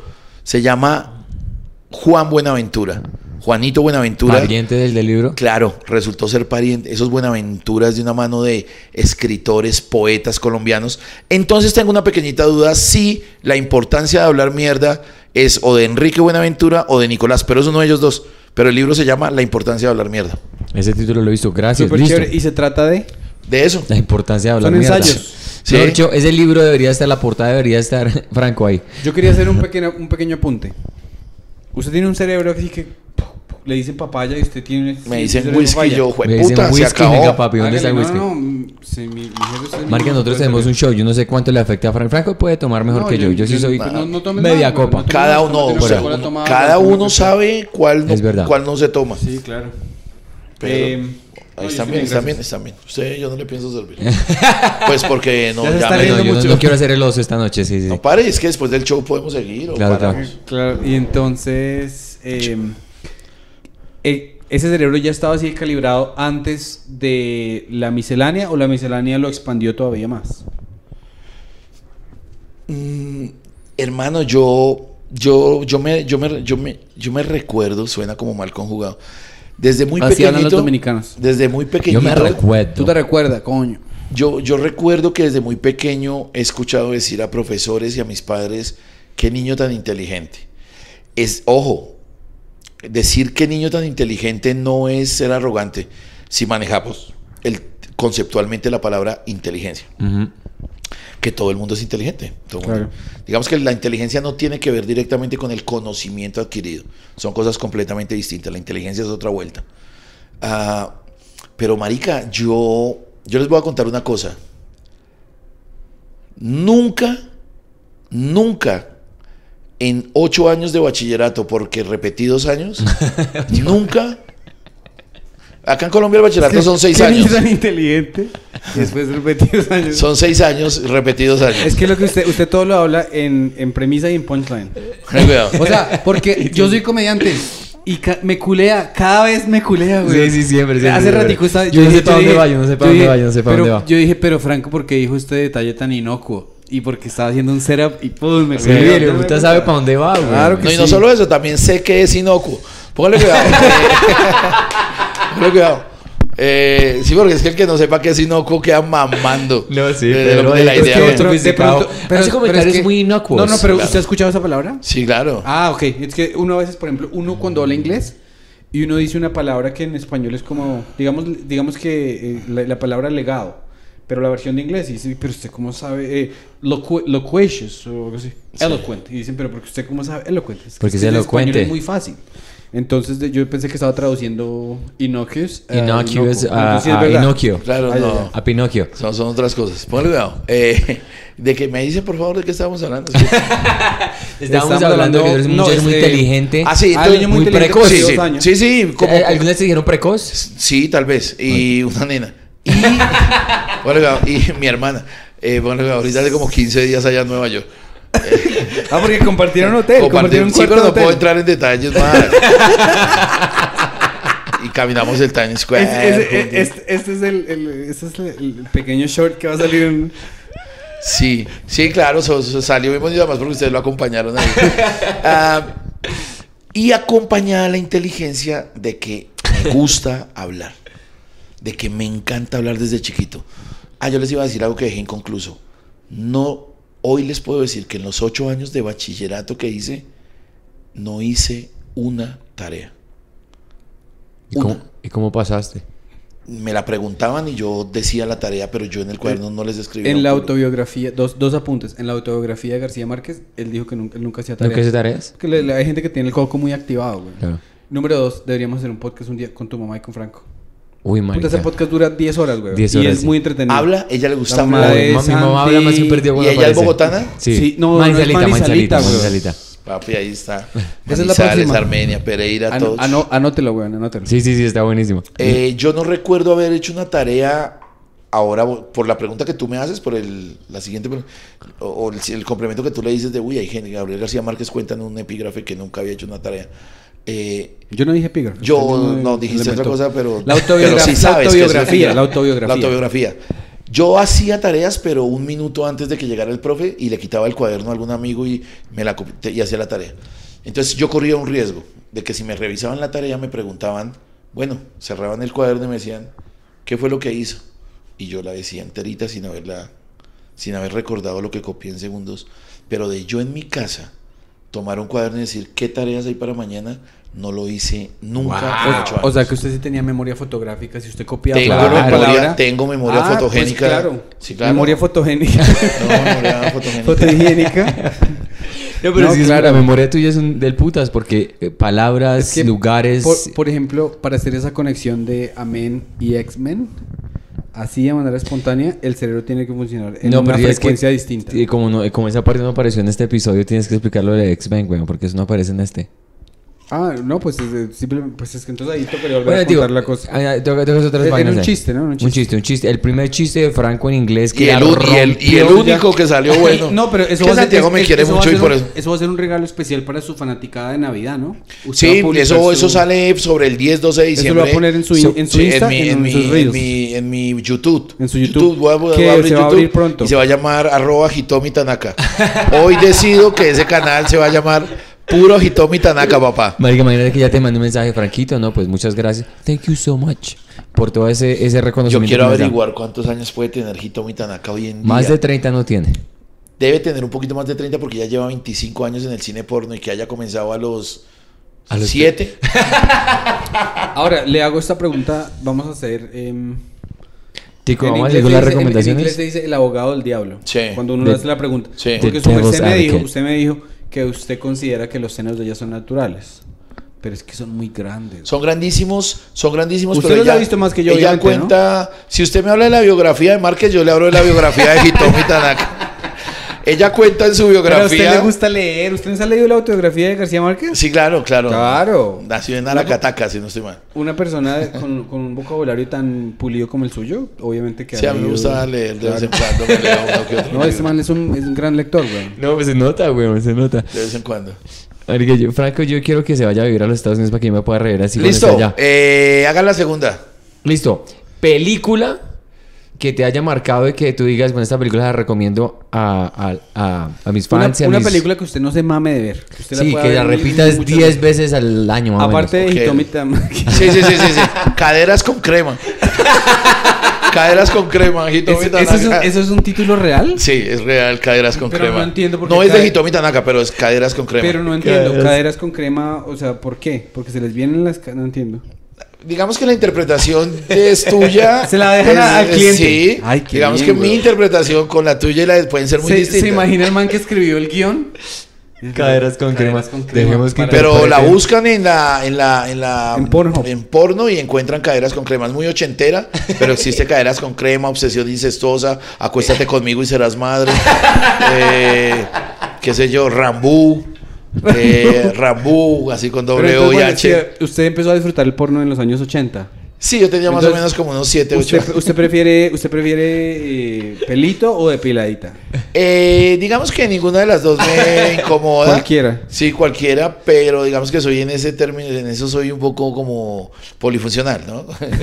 digamos que hay cierta, Es que todo erudito. hay, hay cierta sagacidad a la hora de- que uno quiere esculiar, no mirar la estética, porque para eso va usted a mirar unos cuadros de, de, de Rembrandt, qué sé yo, bueno. Ah, Ay, marica. Bueno, película que no sea. eh, no mire sea que, mire que esa pregunta tan imbécil, salida de momento y de tono, pero que cabe en algo de comedia como esto, eh, esa pregunta es chéverísima. ¿De, Ay. ¿De las películas? De no, la de la que como prefiero la, la, la- Ah, sí, no, que como claro, prefiero ¿cómo la plancha de las niñas. Claro, pero no, no, no, pero pe- perdón que yo lo interrumpí. No, realmente una película, por ejemplo, yo me veo eh, hay películas que yo que uno puede repetir porque son cinemáticamente tan buenas. ¿Usted cuál? Tengo- ya, ya, es que no me Ah, dejamos esa. hablar cuando déjeme Ah, hablar. Véanse una película oriental que se llama Hanabi, Flores de Fuego. Hanabi con H, no con Hanabi, J. Flores de Fuego. Hanabi, B larga. ¿Cómo suena? H, A, B, B larga I. normal. Sí, y normal. Hanabi, Flores de, Fuego. Flores, de, Fuego. Véanse. ¿Es de acción o de qué de- de trata? qué se- es trata, cinearte, es drama, es una vuelta oriental muy bien hecha. De hecho, es una oda a las flores. ¿Tú me querías preguntar de qué trata?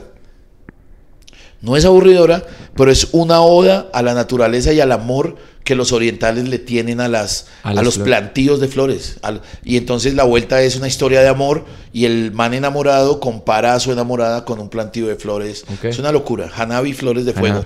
Hay otra película eh, irlandesa se llama Pueblo Callado. Pueblo, Pueblo Callado. Callado, una película irlandesa, una gonorrea.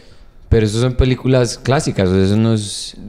Sí, sí. O sea, no son de nuevas, del no, 2000, No, no. son películas del 2000. Tú lo dijiste. ¿Pueblo. Callado? Pueblo Callado. Callado es con doble L. Oiga, ¿no? Con- respóndame, respóndame esta inquietud que tengo yo. Sí. Cuando uno va, yo fui que a un sitio donde vendían películas piratas en DVD y yo- el tipo me dijo DVD, eh, eh, DVD. en DVD. Para los que. Para los que no saben. Para los que no son de Ubitama, dice Franco. Yo quería comprar, digamos, eh, Oceans Eleven. 11, Oceans 11 y valía 3000.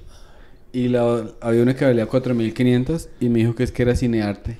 Y yo es que, que la cinearte vale más quemarla o qué? ¿Y te acuerdas del título de la cinearte? No, no, no, no, pero me parece muy pendejo que le cobran uno más por una que sea. Es- Eh, y una última, es que no me que sería injusto de mi parte con la lealtad que le he guardado a esa película. Dos más, quiero dos más. Dos más, Claro dos, que sí. Más. Eh, Hanabi Flores de Fuego, Pueblo Callado. Sí, de una. Voy a ser injusto con muchas. Me encantaría mencionarles 20. Un paseo por las nubes.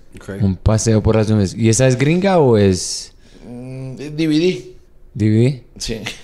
Un paseo por las nubes. Esa respuesta. DVD. es en DVD, güey. es en DVD, marica. Y, y la última. Retroceder nunca, rendirse jamás tres. Por favor, por favor. Es la que más he visto de las cuatro. ¿La de Van Damme?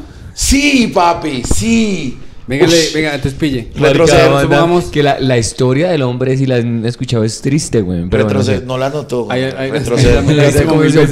¿Hay alguna persona que usted, digamos, si usted conociera a Van Damme, ¿usted se sentiría normal o se sentiría muy como, como fan o cómo, cómo cree Yo usted me que sentí, reaccionaría está viejito, ¿no? Sí, reconocer. Uno lo mira hoy en día y es otro man. Sí, está cucho el hombre. Ya. Digamos, un actor que usted admire como un hijo de putas, que usted se pondría nervioso al conocerlos.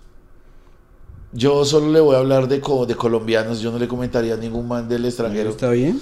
De colombianos amaría conocer a. Amaría conocer a, a Robinson Díaz. Mm. O amaría Mm. conocer a Enrique Carriazo. Los Reyes. Sí, sí, sí. La novela de los Reyes. Ah, Trujillo.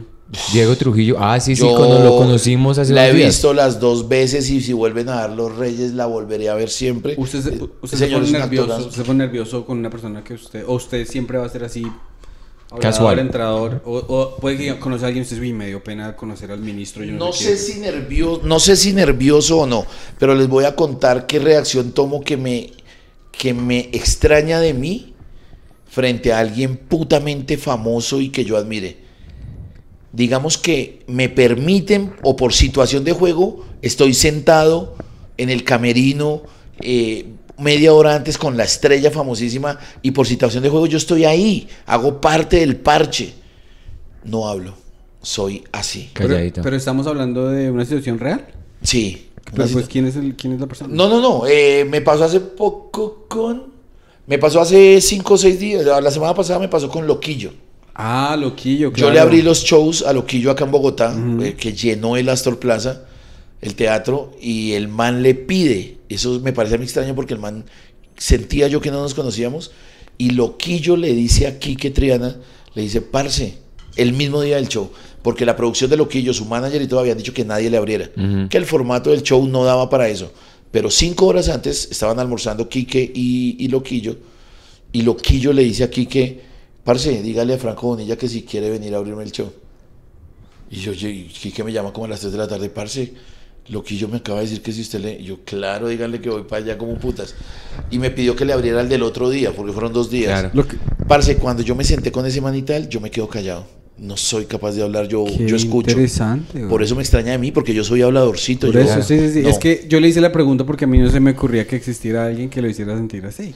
Eh, pasó con él y pasó con alguien que de pronto ustedes no referencien, pero de pronto alguien que escuche este pasquín, sí, lo es que no mentira, no es molestar. Usted no tiene ni puta idea que ¿Qué es es pasquín? pasquín. No tengo ni puta No, sí, Pedro un, pa- sí. un pasquín, un pasquín es como un periódico de quinta. De quinta, sí, pero entonces no es molestando. ahí, X. Sí, Eh, pero es es- molestando. Esto es un podcast de lo no, mejor. nosotros no tenemos ego. güey. En las, dos en las dos primeras es bueno, no, en la tercera es el malo y lo matan. Ga- Ganan los otros dos, los buenos. Yo creo que en todo el mundo, porque así como usted dice que cuando la vio usted era gomoso del karate, yo tenía un amigo que el man, cuando vio eso, el man, cuando llegaba al mercado, se ponía así en el piso y el hermano le tiraba una piña. Y el man creía que así era que había que entrenar. Así lo hacía Van Damme en, la, en retroceder nunca, sí señor. Marica, Oiga, estamos... ¿Cuántos Ah, chinos se habrán partido una pata? Amo esa entrenar película, amo, pero es por los recuerdos que me genera. Qué pena tra- traer esto a colación otra vez. Entonces, Peri, tú estabas diciendo que a Franco le, le llegan las cosas porque él recibe, pero también da, devuelve. Sí, la, eso se llama la ley de la compensación, dice la Biblia. La, la- la Biblia habla de que todo lo que tú hagas, tú no lo pagas ni allá ni abajo. Tú lo pagas acá. Aquí mismo, El sí. infierno, ¿sabes dónde queda? Y lo dijo Alighieri, lo dijo el Dante, pero nadie le entendió. En la, y después lo dijo otro, y lo ha dicho muchos poetas. ¿Saben dónde queda el infierno? Sí existe. Acá queda.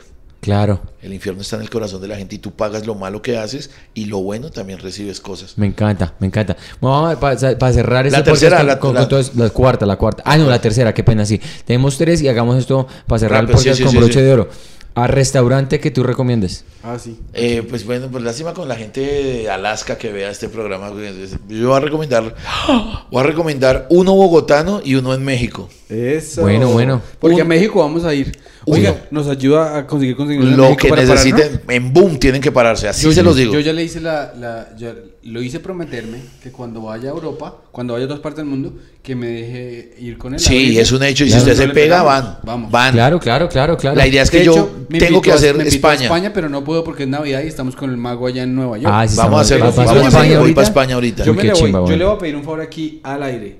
Que cuando su merced le digan, Voy a el micrófono en la voy boca. para Uruguay, voy para donde sea, El favor se lo va a pedir a quién. a usted. Pero dijo que al aire.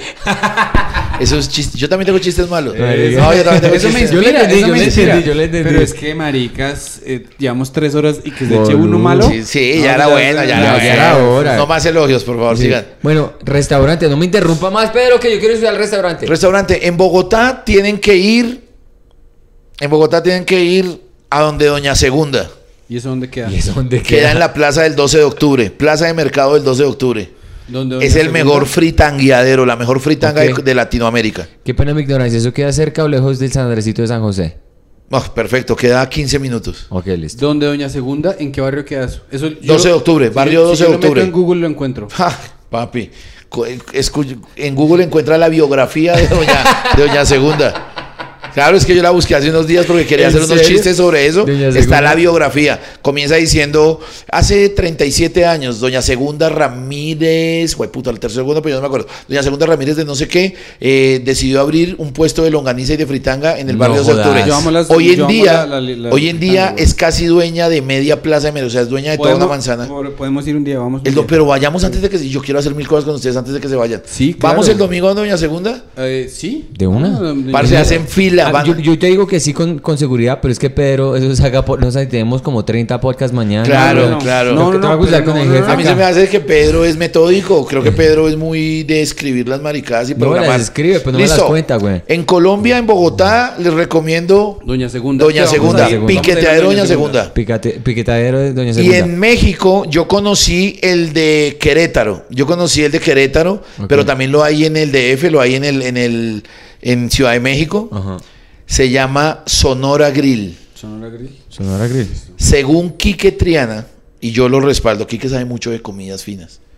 Según Quique Triana, el mejor corte de carne que se ha comido en el mundo ¿Es allá? es en el Sonora Grill. Bueno. Y yo fui ahorita cuando le hice la función a estos manes de Volair, Sí. me fui con mi hermana para el Sonora Grill de Querétaro. No, loco. No, es, ¿De putas? No, bueno, no, no, anótelo no. cuando vayamos a México. es no carne que yo no había comido nunca. Las mismas que se supone que es de las mismas putas vacas, pero, pero, ¿sabes? Uy, no. Pero lo cortan mejor. No, es otra No, locura. debe ser un ganado ya demasiado exclusivo. Sonora, sí, lo, desde que nacen los están alimentando de determinada manera, les hacen, les hacen, les enseñan tres idiomas. Excelente. Bueno. Hablan- hablan francés, Ay, alemán, inglés. puta. Eh, esta, esta, la cuarta sí es muy fácil porque ya hemos hablado tanto de No, esto. pero no de por eh, un video gracioso. Un video que usted lo vea. No, digamos, pero es que aquí decía muy claro. quiero Aquí decía muy claro, pero es video que ya de hablamos de porno. video de porno, ya no, pero yo quiero ratificar que si hay una categoría número dos. No solamente es importa. Video de porno o Marica. chistoso. Ay, ay, ay. Yo la cogí, fue. Usted me enseñó No, trago, hijo de no, puta. fresco. Video de porno o chistoso. Que te guste, que lo veas siempre digas. Uno de los dos, o un video de porno que yo repita y que nunca me mame de verlo. Gracioso, hablemoslo por la risa. Sí. Eh, Hablemoslo por la risa. eh, cualquier, cualquiera de los no sé cuántos videos que logró, hacer, Jai- que logró hacer Jaime Garzón, el, el colombiano, con su personaje Heriberto de la calle. El Heriberto de la el calle. embolador. Es que el emboldaba. Cualquiera. Sí, o sí, sea, así de sencillo. Cualquiera repetiría el resto de mi vida los videos de Heriberto de la El calle. Heriberto de la calle. Son, son videos de humor así como inteligente o algo así. Sí, Sí, a, mí- me gusta, me gusta fumarme de un porro y reírme. De Entonces uno se ríe del de uno, aquí le da una piedra a las gonorreas comediantes actuales que dicen que hacen humor inteligente. Dejen de ufanarse de, de- de hacer humor inteligente porque eh, eh, creo que de las primeras premisas de hacer humor inteligente es no ufanarse de que se hace. Sí, sí, sí. sí. Creo que es Claro. una Es que ese contradicción. humor inteligente no tiene que decir. No tiene que decir, Sí, sí, mi sí. humor es inteligente. Huevón, ya se dieron cuenta de eso. Mm, entonces repetiría cualquier visaje del man. Listo, Eso lo, dijo, eso lo dijo Fabricio Copano cuando hizo una batalla de comediantes contra Bobo y Comedia. Ok. Le dijo, si tú fueras comediante no tendrías que llamar Bobo y Comedia. Einstein no se llama Einstein científico. Sí. Uy. Porque, bueno, bueno, y para cerrar esto con broche de oro. Oye, para que nos que se lo dijo a Bobby, o sea, un Rose que Sí, era. el. Rose, el Rose Un Battle Wow, en- gonorrea. Yo soy, muy, yo soy amigo de Bobby, yo soy muy amigo de Bobby. Sí, sí. Comedia. No, y, Fabricio y- se lo dijo en la cara. Y va a conocer a Fabricio que es una chimba y, y es ¿Tú no muy bueno. Fabricio? Estoy, estoy No halagado conocido. de ese chiste tan hijo de puta. No, no lo conozco. Ok, bueno, cuando vayas ya pelado. Buen- pelado. Bueno, y para cerrar eso con broche de oro y para que nos vayamos a, la, a, a Boom en tocados y con todos los juguetes. Eh, consejo. ¿Esto es consejo de comedia o de vida, güey? No, ¿cuál es el mejor consejo que le han dado? Mm, eh, Ah. Que alguien le ha dado, sea su padre, sea quien sea. Sí, el consejo me lo da mi mamá. Y me dice que no me quede con las ganas de hacer algo. Que es mejor arrepentirse de lo que se hace que no, me- que no arrepentirse de lo que no se hizo. No Es sé un- si fui es un claro. consejo- es un consejo excelente. Me Hermoso. dice- Uno, uno no, se, no se va a morir y va a decir. Es- eso siempre lo han dicho. es- lo que voy a decir es un cliché. Nadie va a decir, ojalá yo hubiese pasado más momentico, tiempo. ¿cliché existe en Claro español? sí, claro, claro. ah, bueno, claro. qué pena. Es que yo quiero vengarme de Pedro. Es palabra aguda y se le marca tilde en la E porque termina en, en vocal. Debe- y a las palabras ser- agudas solo se le marca tilde cuando terminan en NS o vocal. Debe ser derivado de, del francés. Sí, Pues que claro, Suena suena como el... eh, De hecho, ah, es una palabra francesa. Marica, es cliché. Entonces usted habla francés, entonces ¿por qué hace preguntas tan maricas? No, pues estoy diciendo si es castellana, mierda. Si utiliza... Aquí en Colombia la usan como Ah, corriente, bueno, pero no es una palabra castellana. No. Cliché es francés. Exacto. Listo.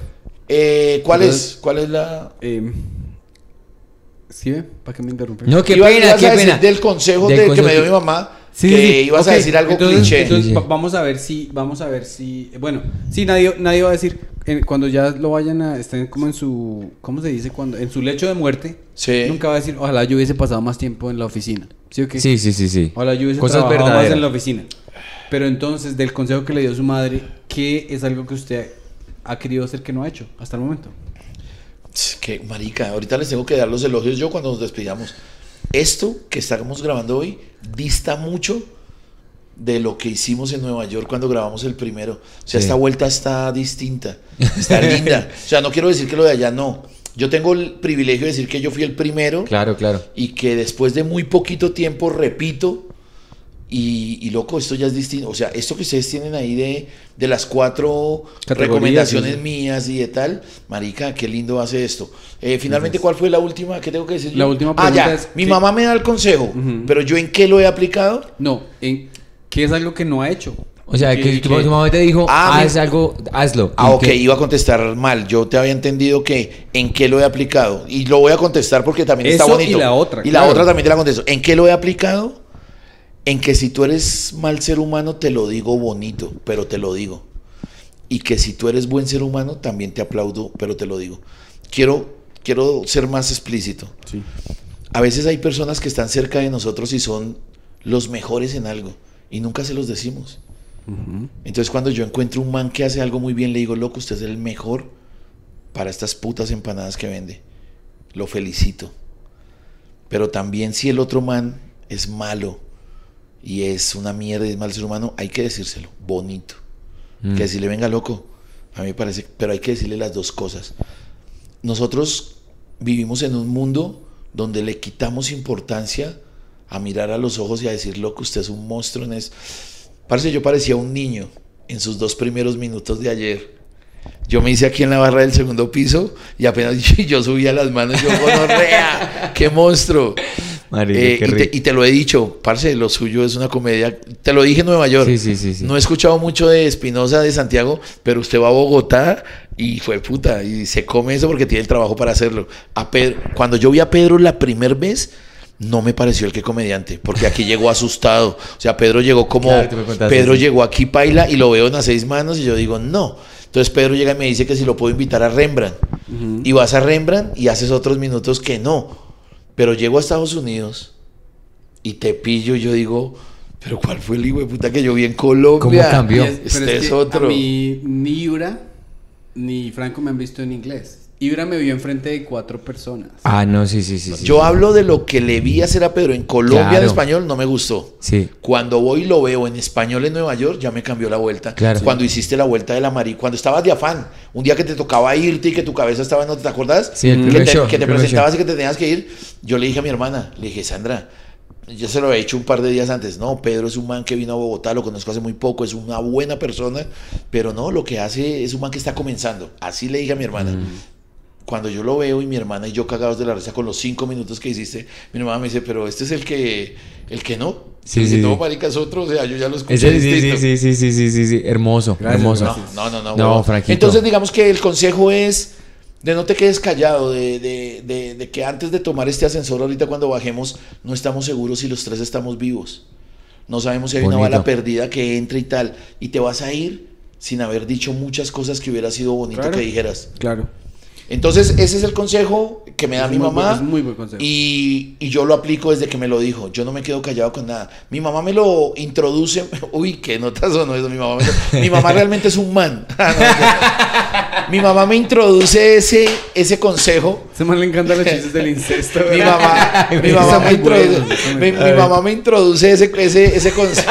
es que la palabra usar no era introducir. Lo que pasa Pero es es que... que amo esto y ya estoy No, es que- tocado y- y es que harto. Lleva mucho tiempo parchando con el, con el Santi porque Ya siempre digo, dice- introducir, Siempre sí, la sí. usa mal.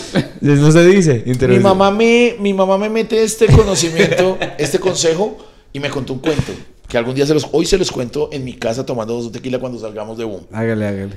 Eh, mi mamá me cuenta un cuento que yo conté en Colombia y que me invitaron eh, fabricantes de audiovisuales, gente dura, City TV de Bogotá me invita y me dice, Franco, cuente ese cuento que usted cuenta en la calle y pasa la mochila y hagamos un cortometraje de ese cuento. El cuento con el que mi mamá me irradia, ese está mejor, me irradia ese consejo.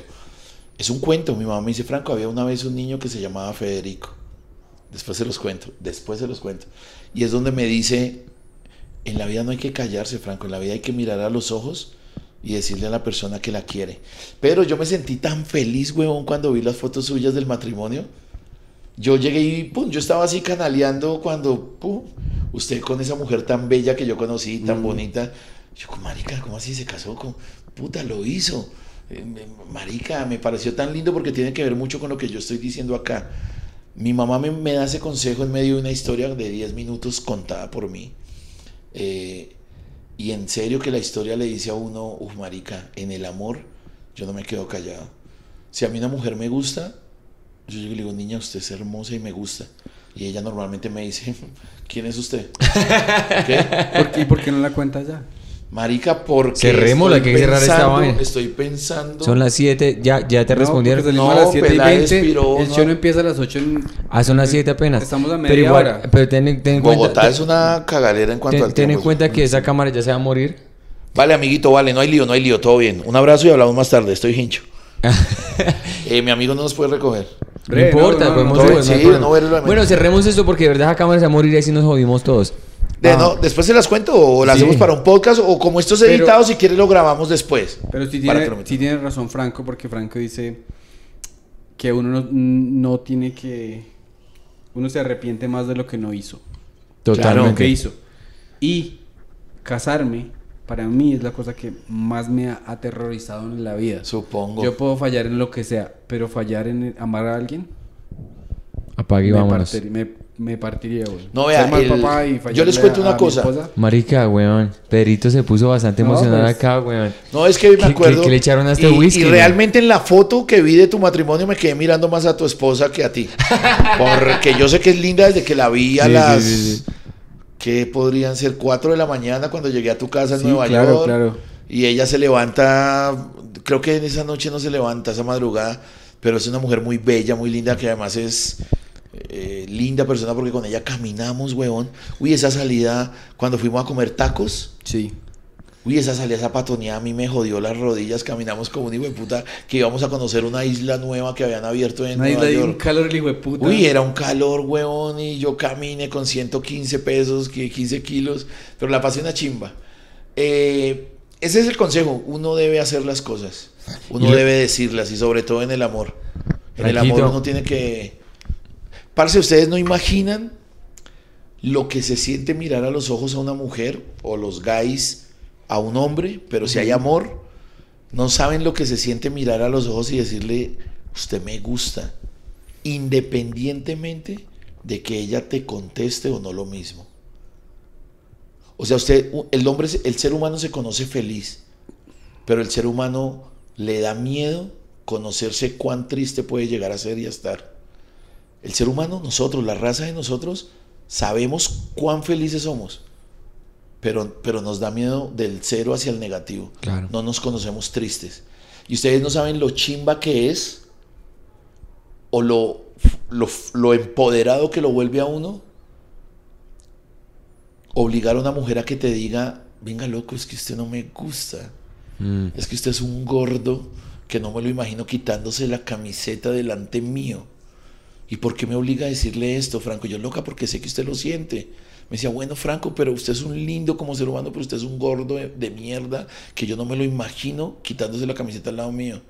Y que después de que ella me dice eso, yo le digo... Se le para re No.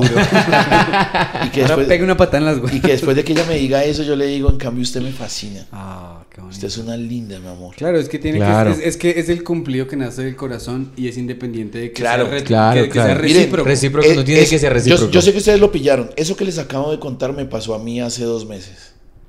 Ah, ah, literalmente. Eso que les conté, la nena me dice, ¿por qué Franco si tú ya lo sabes? ¿quieres que te lo diga? Y le dijo, necesito crecer, necesito ser más guerrero, dígamelo. Pero quiero que me lo diga con palabras reales. A mí no me disfrace. Entonces me dijo, listo, Franco, y se tomó un trago. Me dijo, ¿lo quiere escuchar? Le dije, hágalo. Me dijo, Franco, ¿usted no se ha dado cuenta que usted me parece lo más asqueroso con esa gordura? ¿Es verdad? Esto me pasó hace dos meses. Wow, áspero. Y le dije, siga. Me dijo, Franco, me duele lo que estoy haciendo. Le dije, no, no le debe doler porque me está haciendo un favor. Me está haciendo conocerme en, en- en cuánto puedo llegar yo a aguantar. Me dijo, ok. Y la nena lloraba y me decía, usted es un asco. Yo no me lo imagino cuando usted, cuando yo quiera culiar con usted, yo no me lo imagino quitándose esa camiseta y viendo, siempre detestaba a los gordos. Wow. Seguiré siendo su amiga, Franco, porque lo adoro. Pero, Gas, yo lo miro a usted y yo le decía, siga, no se quede sin nada. ¿Ustedes imaginan lo que yo estaba sintiendo? ¿no? Y me lo dijo y me decía, no entiendo, usted está muy loco de la cabeza. Le dije, dígamelo, usted no sabe. Y hoy, dos meses después, sigo siendo amigo de ella. Ya me la he culiado. No, no mentira. Aparte, yo le quería hacer el chiste cursi y no se lo dejé. Usted lo hizo bien, bien hecho. sí, también. También. Ocho Entonces, tomate, nada, sí. eh, gracias por es segunda vez en este podcast. Sigo siendo el primero que viene dos veces. Sigo siendo el primero que repite, sí, supongo. Sí, nadie es el ha único, repetido. sí. Eh, la gente aquí en Colombia me ha dicho, los comediantes que no tienen visa me han dicho, Franco, finalmente, sea por Pedro o por Santiago o por el que sea, pero usted fue por primera vez a Nueva York eh, y está abriendo la puerta de que vayamos muchos de nosotros. Y mi respuesta a todos ellos ha sido, mire perro, si ustedes tuvieran visa, estos manes se los llevan es ya. Claro. Porque tienen un proyecto tan bonito, eso de la comedy mafia o de la mafia comedy. pues, Es una cosa tan grande, que tan bien organizada, tan bien proyectada, tan apasionadamente pensada, que esto va a dar sus frutos, hijo de puta, en algún momento.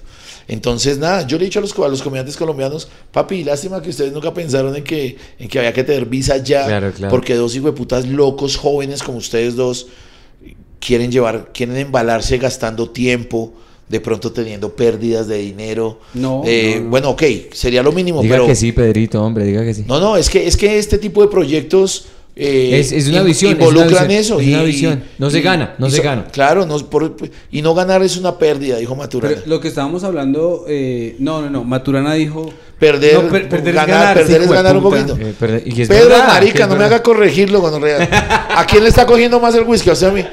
Lo que yo digo, si usted lo mira de manera filosófica, es lo mismo. Como dice Santi, invertido. invertido. Este man invertido. tiene memoria fotogénica también. puta. Entonces, Y nada, gracias. No, Quiero gra- agradecerles a ustedes, Santiago. Vuelvo a Nueva York, En enero 19. Marica, en 19. enero 23. 23, 23, perdón, sí. 23, Enero 23. Espérenme en Nueva York. Yo sé que se va a pegar mucha gente porque yo logré hacer amigos, fanses, con toda y la coyuntura que hubo cuando fui la última vez. Sí, Entonces, nada, marea. gracias a la, a la mafia comedy. No, Comedy Mafia, Comedy Mafia. Y nada, eh, Gracias, son unos grandes y siempre vendré acá Al pelo porque grande. ustedes Listo. trabajan con amor, con pasión. Nos vemos, gente. No olviden. Listo.